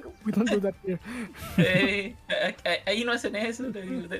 Le tienes que regresar a otro lenguaje y luego ya, ¿cómo? Le digo, no, pues sí, a lo mejor, eh, le digo, si no mal recuerdo, le digo, sé si, si, si tiene punteros y apuntadores y ya así como de, pero no nos enseñaron, sé. Ah, pues ahí, tienes tu respuesta, le digo. Sí, o sea, y, y sí, pues ya, ya, re- realmente, pues ya no los ocupas, digo, sa- sabes que en algún lugar de la memoria se almacenan todas tus variables y todo lo que vas a hacer, pero pues realmente no te importa, tú lo que quieres es sacar pues el programa adelante, ¿no? Bueno, al menos ya como, como ustedes dicen, o sea, hemos avanzado en ese sentido en la programación que no nos interesa dónde se guarde o qué haga, inclusive, bueno, a lo mejor el performance sí, pero ci- ciertas cosas ya, ya el lenguaje las maneja o, o ya otras herramientas se encargan de eso por ti, entonces pues ya no te preocupas. Sí, y muchas veces ya ni siquiera del garbage collector te ocupas. O sea, en JavaScript, ¿quién sabe manejar el garbage collector? ¿Existe el garbage collector? Sí, sí, sí hay un Garbage Collector. Sí, ya sé, sí, sé que existe. pero, um, na- nadie se ocupa del garbage collector en, en- en JavaScript. Aún en C Sharp, hace algunos años todavía me tocó que había algún- que hacer algunas cosas manuales del garbage collector. Ya más avanzaditas, no, no en programas sencillos, pero sí me tocó ver manipulaciones del garbage collector. Pero pues ya nadie se ocupa del garbage collector. Lo hace solo. Espero. Memory leaks a todo lo que da. algo hace. Que haga, quién sabe. ¿Quién sabe qué haga? Pero hace algo. Exacto. Nadie sabe qué hace, pero hace algo. Le avientas tu JSON gigante y algo hace. Eh, sa- ¿Sabes moverle? No. Entonces, ¿se funciona? Yo creo que sí, no me da problemas. ¿Le vas a mover? No, ¿para qué? Así de Sí. Y no estoy diciendo que Copilot vaya a hacer el brinco que estábamos esperando. Pero si llegara a hacerlo, pues, no pasa nada. Y a lo mejor el futuro es. Pues no, yo no sé hacer cosas sin, sin mi Copilot. No, no, hombre, no, no, no. O sea, va, o sea, se, ya- se- se cayó el servicio de Copilot, ¿no? Que lo vendan como software as a service y boom, Nah, ahora sí. Imagínate esto, o sea, si hay gente ahorita que le dices no puedo usar todo el flow y anda eh, trepándose por las paredes. No, pues ya, ya, ya. Ese, ese, ese día que dijeron que a lo mejor se hacía de paga, ella, ella estaba rezando, invocando el demonio y todo. Todo me tocó ir a oficinas con, con sus libros ahí de referencia.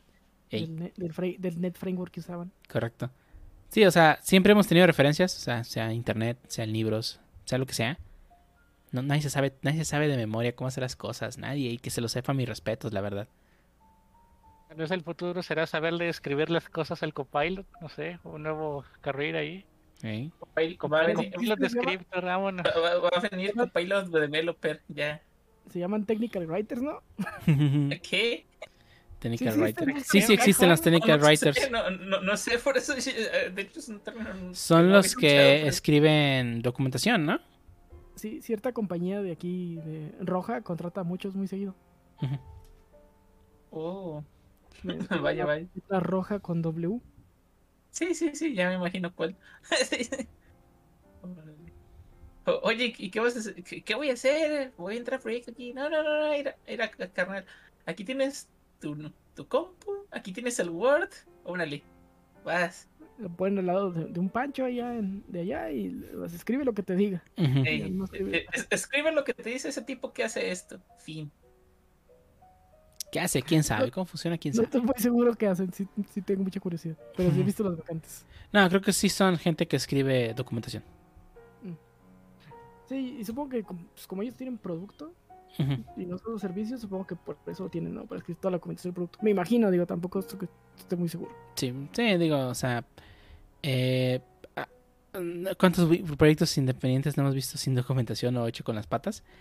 Eh, hay empresas que sí tienen documentación muy bien hecha. Ahí está Microsoft, o sea, Microsoft tiene una documentación muy buena. eh, la documentación de, de developer de Mozilla Firefox es, es de, de Java, por lo menos de JavaScript es puf, gen- muy buena.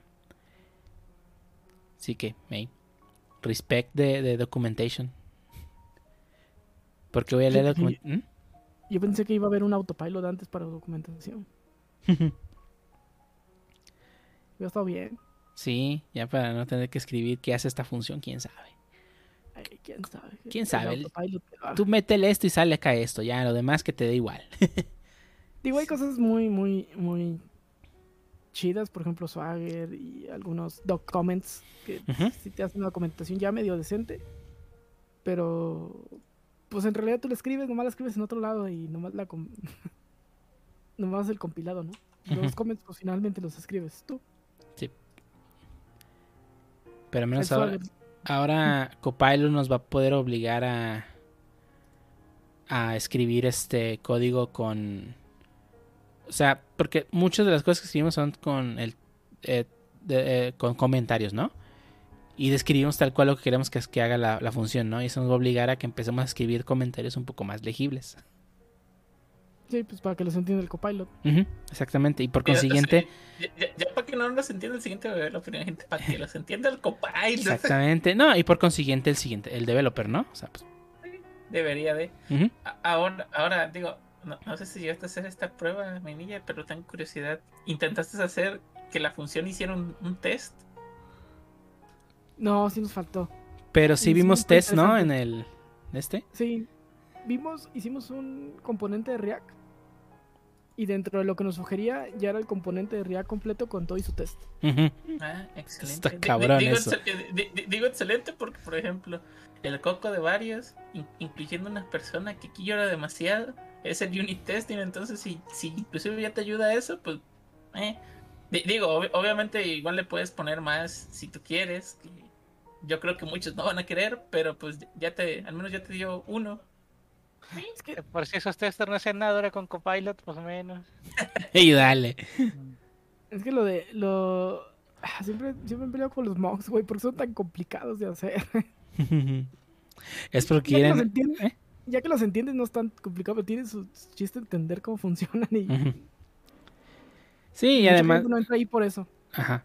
Sí, ve, Y además de que el testing, digo, mucha gente quiere escribir testing después de escribir el código y se supone que el testing es al revés, ¿no? O sea, ya está el test antes de escribir la función, se no supone. forzosamente se supone que si haces TDD, pues. TDD es, es, Es es ficción. TDD, que, que siendo sinceros, no he visto una compañía ni un proyecto hasta el momento que lo siga al pie de la letra. Que agarres tu Que, que- que- que historia y digan, entre, digan, comillas, digan que hacen TDD. No he visto que lo sigan al pie de la letra. Que digan, ah, bueno, pues ah, vamos empezando con las pruebas, ¿no? Mira, yo solo he visto que muchos hacen el, el T, el TAEDD. Sí.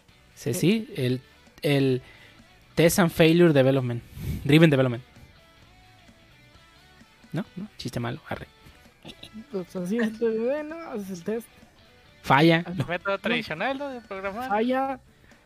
Sí. Bueno, pues. pues- Ah, ahora, no, no, no. Pues se supone que, que sería TDD, ¿no? O sea, lo haces, tu test debe de fallar hasta que tu código esté hecho. Si tu código está hecho, ya debería de pasar. Estoy diciendo es que hago el test, falla, cambio el test, ¿no? ¿sí, no? Para que se reflejen los nuevos cambios. Bueno, ya, ya no voy a decir nada. si el test falla, ¿quién está mal? ¿El código? ¿El test? Pues, el test, ¿no? ¿Quién falló? El código, ¿no? El test pasó. Makes sense to me. Y el- el- digo, el código jala, el test. Modifican el test y luego, ¿por qué el test no detectó este, este, este issue? No, hombre. No, Harbo, no. No, sí, pe- pero eh, eso sí, sí, sí, sí, sí me causó curiosidad si, si también te ayudaba, por ejemplo, a crear test. eh, Eso sí está, está chido. Di- Digo, porque inclusive te, te abre ahora sí el abanico de crea eh, un el test para este.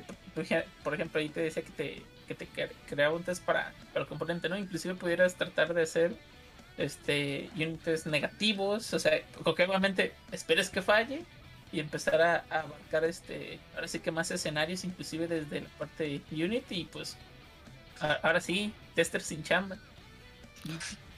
Pues lo que sí se fue que hiciera una instancia de Active Merchant y fue y se trajo a Active Merchant como dependencia y se, y se aventó su instancia. Cosa que tuviste que haber ido a la documentación y revisado cómo hacerla. Y va a quedar igual. Pero pues funciona. Sí, sí, de acuerdo, de acuerdo. Bien. Ah, pues la verdad sí. Sí se ve muy bueno. Y. Y, y, y, pues hay que. En cuanto todos tengamos acceso. esperemos que pronto tenga acceso yo también. Pues ir probando y ver que sus ventajas, sus desventajas. Este, digo, porque ya vimos muchos ejemplos con mi niña en vivo. Y la verdad sí. Sí sorprende. La estuve probando jugando, me falta probarla ya en En trabajo. Real Life, ¿Mm? sí, IRL. O sea, ya haciendo chamba de verdad. Y pues yo creo que la siguiente semana me voy a poner a, a, a trabajar ya en serio con ella. Digo, porque ahora estoy haciendo que, pues haz esto, haz esto, y a ver si lo hace. Y, y vamos a ver que hago un ejercicio de los que ponemos en las entrevistas. A ver si lo hace. ¡Ah, sí lo hizo! sí, sí. lo- Ay, mejor que todos los que entrevistamos. Contrátalo. Contrata al copilot. sí, no manches, sí, creo que sí va a ser una herramienta que va a llegar a cambiar muchas cosas. Espero. Y si no, pues ni modo. No, Sí. no es la, no, no es la herramienta que merecíamos, pero a lo mejor sí la que necesitábamos. ¿Será? Va a tomar tiempo para que llegue a un estado de madurez donde la puedes usar como usas otras herramientas, ¿no? Como usas Sí. ahorita ya IntelliSense o como usas Stack Overflow, que ya es parte como que de tu, hasta de tu proceso, a lo mejor. Sí, sí, o sea, que ya tengas esa certidumbre de, de- de que va a funcionar, digo, de que no te va a tirar a lo mejor código basura o, raros. Sí, digo, le- le- como tú dices, te falta esa, esa etapa. Pero que así Pero viene que. siendo de nicho como el Code Spaces del mismo GitHub. Que si bien tiene Sí. sus casos de uso específicos donde sí está chido, pues no es algo que te venga a la mente a la hora de querer hacerlo tú mismo. Tú instalas tu VS Code y jala bien. No veo Sí, gente beta. proactivamente muy grande hacia Code Spaces. Sigue beta, ¿no? Cierto. No, no estoy al día con eso. Según yo sigue beta porque a mí no me deja crear más de dos code spaces. Tengo que estar borrando el anterior y creando otro. Sí, toda esta beta. Sí, o sea, con muchas herramientas es cuestión de que se vaya, la gente las viene a utilizar, ¿no? O sea, hoy en, o sea, ahí está este el Visual Studio, ¿cómo se llama? El el el Live eh, que te deja compartir. Siempre se me olvida el nombre de esa herramienta. Team Live, ¿no? Algo así se llama. También no me acuerdo. Mm. No, ahí no, no, no me acuerdo. El punto, eh, el, el punto es que esa herramienta, o sea, ¿no? Liveshare, exactamente, Liveshare, gracias. Este, el, el Liveshare es una herramienta muy, muy chida para hacer pair programming. Cosa que, pues, la verdad es que también todo el mundo necesitamos echarnos una mano a veces en, en lo que sea.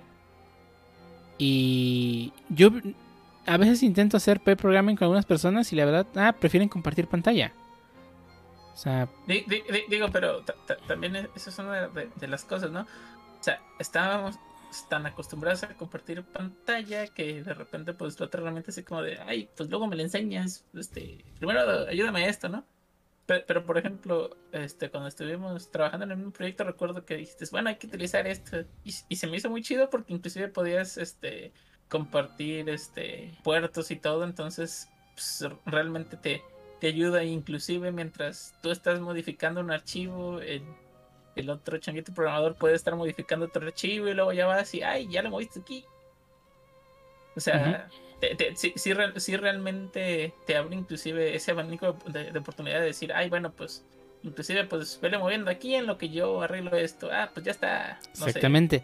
Pero no mucha gente lo utiliza. ¿Tú lo utilizas? Actualmente no. Lo que yo digo, o sea, existen las herramientas, pero no porque existen las herramientas la gente las va a utilizar. O sea, a mí me consta que hay gente que prefiere hacer las cosas de una forma en lugar de utilizar las herramientas que nos facilitan mucho trabajo. Y probablemente con Copilot pasa igual, o sea, probablemente no, va, va a hacer falta el güey que diga, "Yo es que yo prefiero... es- yo-". O sea, que ni siquiera sepa de la existencia de Copilot o que diga, sabes que no lo voy a usar a pesar de que ahí está la herramienta, ¿no? También falta que Sí, las pero, personas... pero- también faltan, faltaría, eh, bueno, no, no sé, en mi opinión personal, faltaría co- como todo, ¿no? Alguna persona que- empuje o como con iniciativa o algo de empezar a utilizar una herramienta para vida de que se haga como que, que más a lo mejor más costumbre o, más de o más de conocimiento, porque pues o sea, a lo mejor la conoces y dices, ay, pues de aquí a que, entre comillas, ¿no? Porque a veces inclusive entra el factor este flojera, ¿no? Es decir, ay, es que de aquí a que de cheque, mejor lo hago así. Y a veces por ese factor flojera, ya cuando entras y ves, ay, no, pues estaba más fácil aquí, ya, ya me ahorraba todo, todo, todos los demás procesos, ¿no? Digo, a veces sí, sí creo que falta una persona o, un personaje que vaya empujando a, a la herramienta o vaya tratando de darle, digamos, esa promoción para que pues pueda ser usada. Pues GitHub, no te es decir, GitHub le hace, pero Microsoft creo que es más bueno en eso. Entonces, habrá que ver cómo lo hace Microsoft y junto con GitHub para promocionarla de manera correcta. Porque, pues sí, por todo lo que ha hecho GitHub, sí, no todo le ha salido tan bien como Atom, que al final se lo comió VS Code. El VS Code es un neto hecho por gente que sí le sabe. Sí. Sí, no está tan lento. Pero bueno, el, el, este, el framework que nació de crear Atom, pues es el que usan todos, prácticamente todas las aplicaciones de escritorio ahora. Exactamente, el Electrons creo que se llama. Sí, es Electron. O sea, Electron es el núcleo de Atom. Vaya. Ay, ahora entiendo por qué se llaman así. Oh, Mind blown. Oh, ap- aprendiendo durante el podcast, vaya, vaya. Eh, Cuando, cuando hicieron Atom, este, se dieron cuenta que lo que estaban haciendo para que Atom jalara y que pudieran este, usar eh, HTML y JavaScript para crear aplicaciones de escritorio, el framework que estaban haciendo podía hacer algo que le pudiera ayudar a más gente y pues lo separaron y lo hicieron en su propio framework, ¿no? que ahora es Electron, en el que está hecho Discord, eh, VS Code, eh, Slack. Y todas las aplicaciones que te tragan toda la RAM. Ajá. es, por, es porque, porque usan Electron. sí. Y, y dejó a las compañías ahorrar mucho tiempo en crear dos aplicaciones, ¿no? Porque los componentes que usan en una los pueden reutilizar en otra. Su aplicación web la pueden utilizar en la aplicación de escritorio sin ningún problema, ¿no? Y por eso es que vemos que aplicaciones como este mismo eh, Discord o hasta eh, ay, pues, otra que está hecha en Electron, pues se me fue el nombre. Slack. Spotify. Ah, Spotify, Spotify. también es hecho en Electron, sí. Son prácticamente iguales, ¿no? A su versión web, porque son los mismos componentes. Exactamente. pero móvil, ¿no? Bueno. ¿Eh? Móvil, no sé. Móvil, móvil que, no está hecho, no sé si está hecho en Electron. Mm. Digo, en- con los mismos componentes, pero Electron no está para móvil, perdón, lo que crees. Sí, y lo, lo interesante es que, por ejemplo, si hay un rollout de alguna versión de Spotify, va a estar disponible tanto en web como en, en escritorio, ¿no? Al mismo tiempo y no tienes que tener dos equipos trabajando en ello al mismo tiempo. Pero ahí. Sí, sí, sí, el ahorrar tiempo y recursos, pues todas las compañías los agradece y, y también, ¿no? Que el usuario puede ver las, las mismas funcionalidades prácticamente al mismo tiempo, tanto que tienen escritorio como las que tienen web. También ayuda. Y que, y que no tiene, no, no, no, no, extraña, no extraña nada de la otra versión, ¿no? Sí. Digo, todos conocemos a alguien que, que, pues, no sé por qué prefiere usar la versión de navegador. Pero pues es- sigue siendo la misma experiencia, ¿no? Y realmente no se está perdiendo de nada. Pierden algunas cosillas a veces. A veces. Por ejemplo, recuerdo que en Teams no podías usar la versión de. Ya esa que te ponía como monitos sentados. No ah, sí. en- Hay unas cosas de, de la, del API de la cámara que no te deja hacer. Pero pues ya son cosas que porque está en un navegador no puedes acceder, ¿no? Y que Electron es otra ventaja que tiene Electron, ¿no? Que Sí. Electron tiene, tiene APIs directamente que puedes conectar al, al, este, al sistema operativo. Y, y que probablemente esa cosa de la cámara sea algo de Net Framework que pues solamente Windows tiene, ¿no? Sí. Sí, es como por ejemplo desde web, pues no podrías usar el, el, el- la cosa esa que tienen los Macs, güey, coche, que nadie El- usa, ¿El Touch Bar? el Touch Bar. desde Electron sí puedes usarlo, pero no puedes usar desde. Ujú. ¿Por qué? Porque pues la misma... Las APIs del navegador no se lo dejan. Pero sí, o sea, Electron. Electron, es la onda. No, pero ya volviendo, así el tema es que pues, depende, la herramienta, o sea, si, las, si los developers no adoptan la herramienta, pues se va a quedar en un bonito intento. Eh, ya lo dije con este LiveShare, LiveShare me parece muy chingón y realmente muy poca gente la utiliza. O sea, yo conozco, o sea, yo cuando quiero usarlo LiveShare, pues realmente pues, dicen no. Y prefieren compartir pantalla, eso se me hace medio chafa. Este, igual, si la herramienta no está tan chida como Full of pues van a hacer otra mejor. Y digo, quién sabe, igual, igual Copilot es, es un eh, es un frego para hacer otras cosas más chingonas. ¿Quién sabe? Igual sale como en Atom, ¿no? En. Nadie usó Atom, pero Electron, ¿qué tal? Uf, todo el mundo usa Electron. Y, y ahora sí, en lugar de escribir código con Copilot, lo hicieron para escribir. Ahora, ahora sí, documentación chida. Por favor. Por favor, porque no quiero. Eh, yo tampoco, por favor, no, sáquenme de este lugar. Pero sí. Mm. Sí, la es que Copilot está, está muy chido, ¿no? Y pues, ojalá ya me den acceso para empezar a. Jugar con él. Jugar con él y, y- y a ver qué porquerías podemos sacar de código al rato. ¿Por qué, es, por qué tu variable se llama caca? Porque alguien en México estuvo alimentándola para que todas sus variables fuesen caca. Si aún no, no van por su beta, eh, corran copilot.github.com Ey, y regístrense para su beta. ey, y, y que nos patrocine Microsoft. Sí. GitHub, danos stickers para regalar. Mínimo. Para nosotros también, pero Sí, sí. Lo ponemos ahí en, el- en la portada, ¿no? el- o las hoodies, qué bonitas hoodies tienen. Sí. Muy, muy buenas hoodies. Pero bueno, ¿algo más que agregar sobre GitHub Copilot? Bueno, no nos queda más que esperar cómo camina esto. Se ve prometedor, pero pues, hay que darle tiempo. Y, y no se resistan, no nos van a quitar la chamba. Ujú. No aún. Aún. menos. Eventualmente. No aún. Eventualmente, pero no, no de momento. Es más, Eh, Eh, Eso- eh, eventual- No nos la van a quitar. Nuestra chamba va a cambiar. sí, Como así, digo, ha cambiado mucho. Los, los programadores de hace 40 años no hacían lo mismo que hacemos nosotros. Entonces, Hace, vamos a hacer otras eh, cosas. hace 10 años. "Ah, Es que Java, si no sabes Java, no vas a tener trabajo en tu vida. Por favor.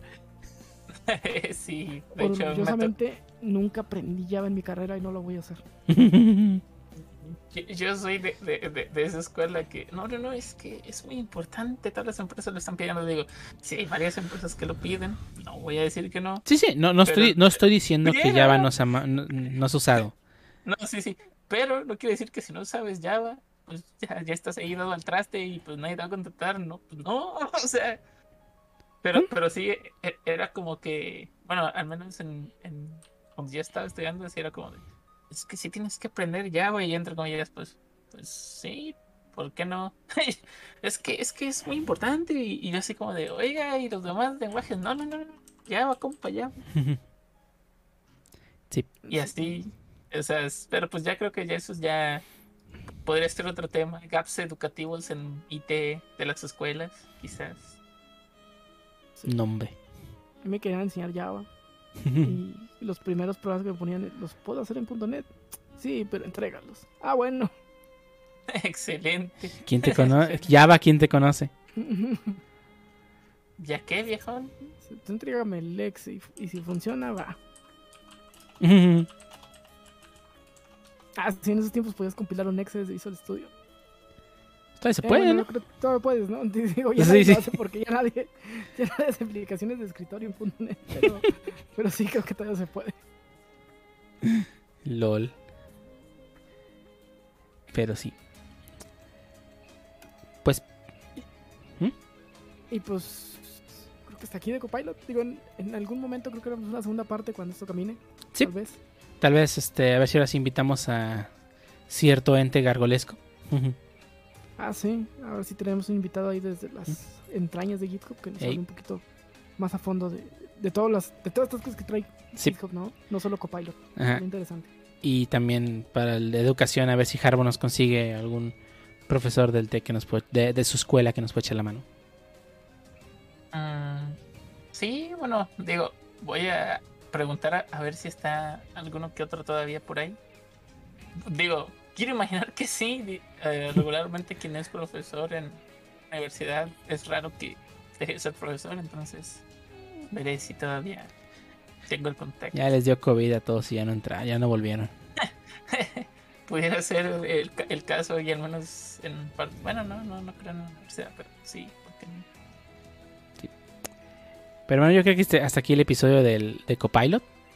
Si ya lo usaron, pues díganos a ver qué les ha parecido la herramienta, si de verdad sienten que les va a quitar el trabajo o no.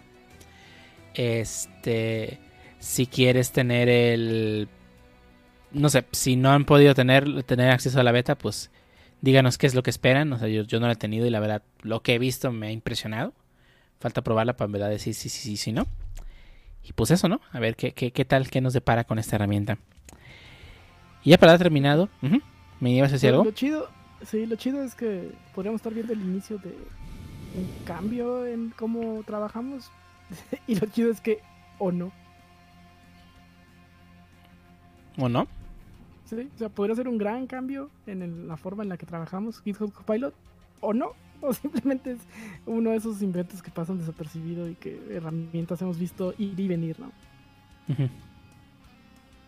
Siempre está esta Sí. probabilidad, tristemente. Pues sí, y creo que está bien, así debe ser. O sea, de- yo feliz de que GitHub y todos saquemos herramientas una tras otra, tras otra, tras otra, tras otra, tras otra, tras otra. Una de ellas funcionará, 20 no, pero con que una de ellas ya nos funcione, yo creo que todas esas 20 valieron la pena. Y de todas esas 20 probablemente la gente que estuvo detrás aprendió algo y probablemente después de otros 30 intentos saque algo. Ujú. De esto, se va- de esto va la programación. Haciéndole analogía al Wii U, el Copilot puede ser el Wii U que puede, puede- puede llegar a fracasar o ser el cimiento de algo mucho mejor, como el Switch.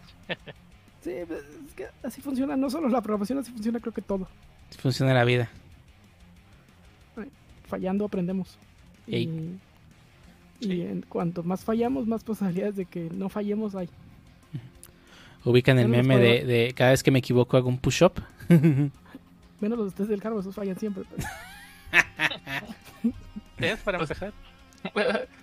oh no no yo no sé de qué hablan mi test ninguno ha fallado hasta ahorita No, no pueden fallar si no los haces, compa. así es así es LOL. mi, mi- ningún test que he hecho en Copilot ha fallado hasta el momento Pues no los corren. Bueno, ya no importa.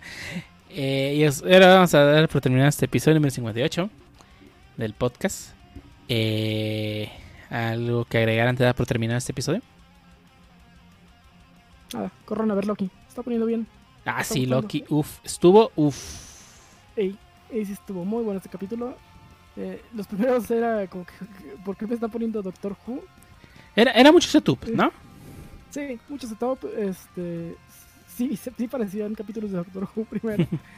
pero eh, ya tomó un camino más Marvel y ya estamos viendo muchas cosas interesantes. Entonces, se, se ve que va a estar bueno. Y esperemos que estos dos capítulos que quedan sean mejores, ¿no? De lo que ya hemos visto. Porque de por sí ha estado muy bueno. Eh, esperemos que todavía quede lo mejor, ¿no? Y no, les debo Bad Batch. No lo he visto. Me voy a poner corriente con Bad Batch. No sé qué tal va. Eh, para los siguientes se los debo. Nah. Este, ¿alguien más? Mañana, mañana o pasado sale Canoyo Canoyo. Ay, no sé. Jaro es el experto aquí. Y si él no sabe, yo no sé. no no recuerdo la verdad no recuerdo para qué te voy a mentir Hmm. Bueno, yo esta semana les voy a, a recordar, eh, bueno, a recomendar que este pueden probar este algunos de los demos que llegaron a la eShop. El de ayer, probé ya el demo de Monster Hunter Stories y la verdad no, no esperaba que... O sea, yo esperaba algo como el primero, de que iba a tardar rato en ponerse bueno y este desde el inicio me, me dio un golpe en la cara diciendo, ok, creo que esta historia va a estar muy buena. Así que vayan a probarla, si les gustan los RPGs, probablemente se les guste, ¿no? Este, y también, este, pues, como dijo mi niña, Loki, Loki sí se puso demasiado bueno. Eh, Para el tiempo de que te están viendo este capítulo, sí ya deben de poder ver Canoyo Canoyo en Crunchyroll. Vayan a verla, no la he visto. Hoy la voy a eh, mañana.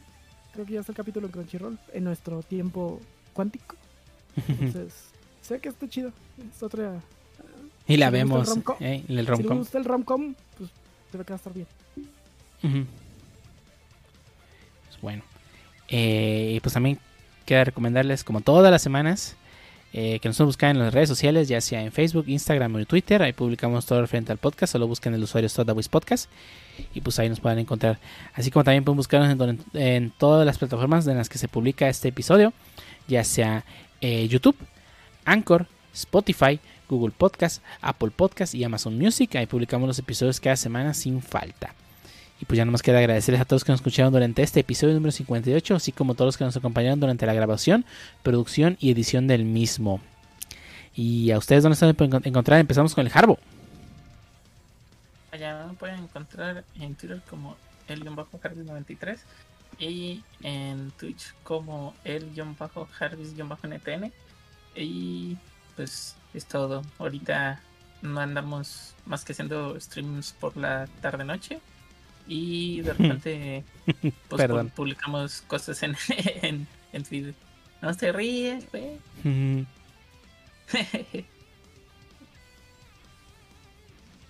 y a ti, Yes. mi niña, ¿te podemos encontrar? A mí me pueden encontrar en Twitter como CMedininja. Y, y ya, ahí nomás tuiteo tonterías. No mucho. Y lo que. Ah, lo- ahora estoy tuiteando lo que estoy haciendo en. en ah, Game Builder Dash. Ajá. entonces. Así que echarle un ojo. Ya que termine los juegos, voy a publicar ahí también los códigos para que lo descarguen. Ujú. Y a y ti. a ti, Ujú. Panch. Ah, pues también pueden encontrar en Twitter como arroba francisco-ntv. Retuiteo cosas, doy likes. Ya casi no hago mucho recientemente. Esos likes peligrosos del Harbo. de- después de E3 ya Digo, no- ya del- no queda más, más rabieta que hacer. esos, esos likes peligrosos del Pancho. Así, claro. ¿Dónde está la emoción si no los das? Y a mí me pueden encontrar en todas las redes sociales como Lord 0 y 40 seguidos. Y pues hasta aquí el episodio del podcast. ¿Algo más que agregar antes de dar por terminado? Hidrátense, dirá el Harbo. Eh, hidrátense porque, hey, Sí, parece que no, pero yo ya tengo mis vasitos de wheat aquí. vasitos, cómprate un, cómprate un bule de 3 litros. No manches, un bullet de, de 3 litros es demasiado. Bueno, no es demasiado, pero es demasiado para estarlo tomando al inicio. O sea, ya después como que es un vasito normal cualquiera, pero al inicio sí pesa. Ah, ¿no? sí, ahí sirve que haces brazo. Ya me regalé unos vasitos como de 300 mililitros, no manches, ni por un trago sirven. No, no, no, no, no. O sea, No, no, no, yo, yo tengo vasitos de litro. Los voy a llevar para que cuando juguemos vayas a poner fichitas ahí. eso Nice. son, no más, no menos. bueno, vámonos pues, se lavan las manos y todo eso. Vámonos. Bye. Ah.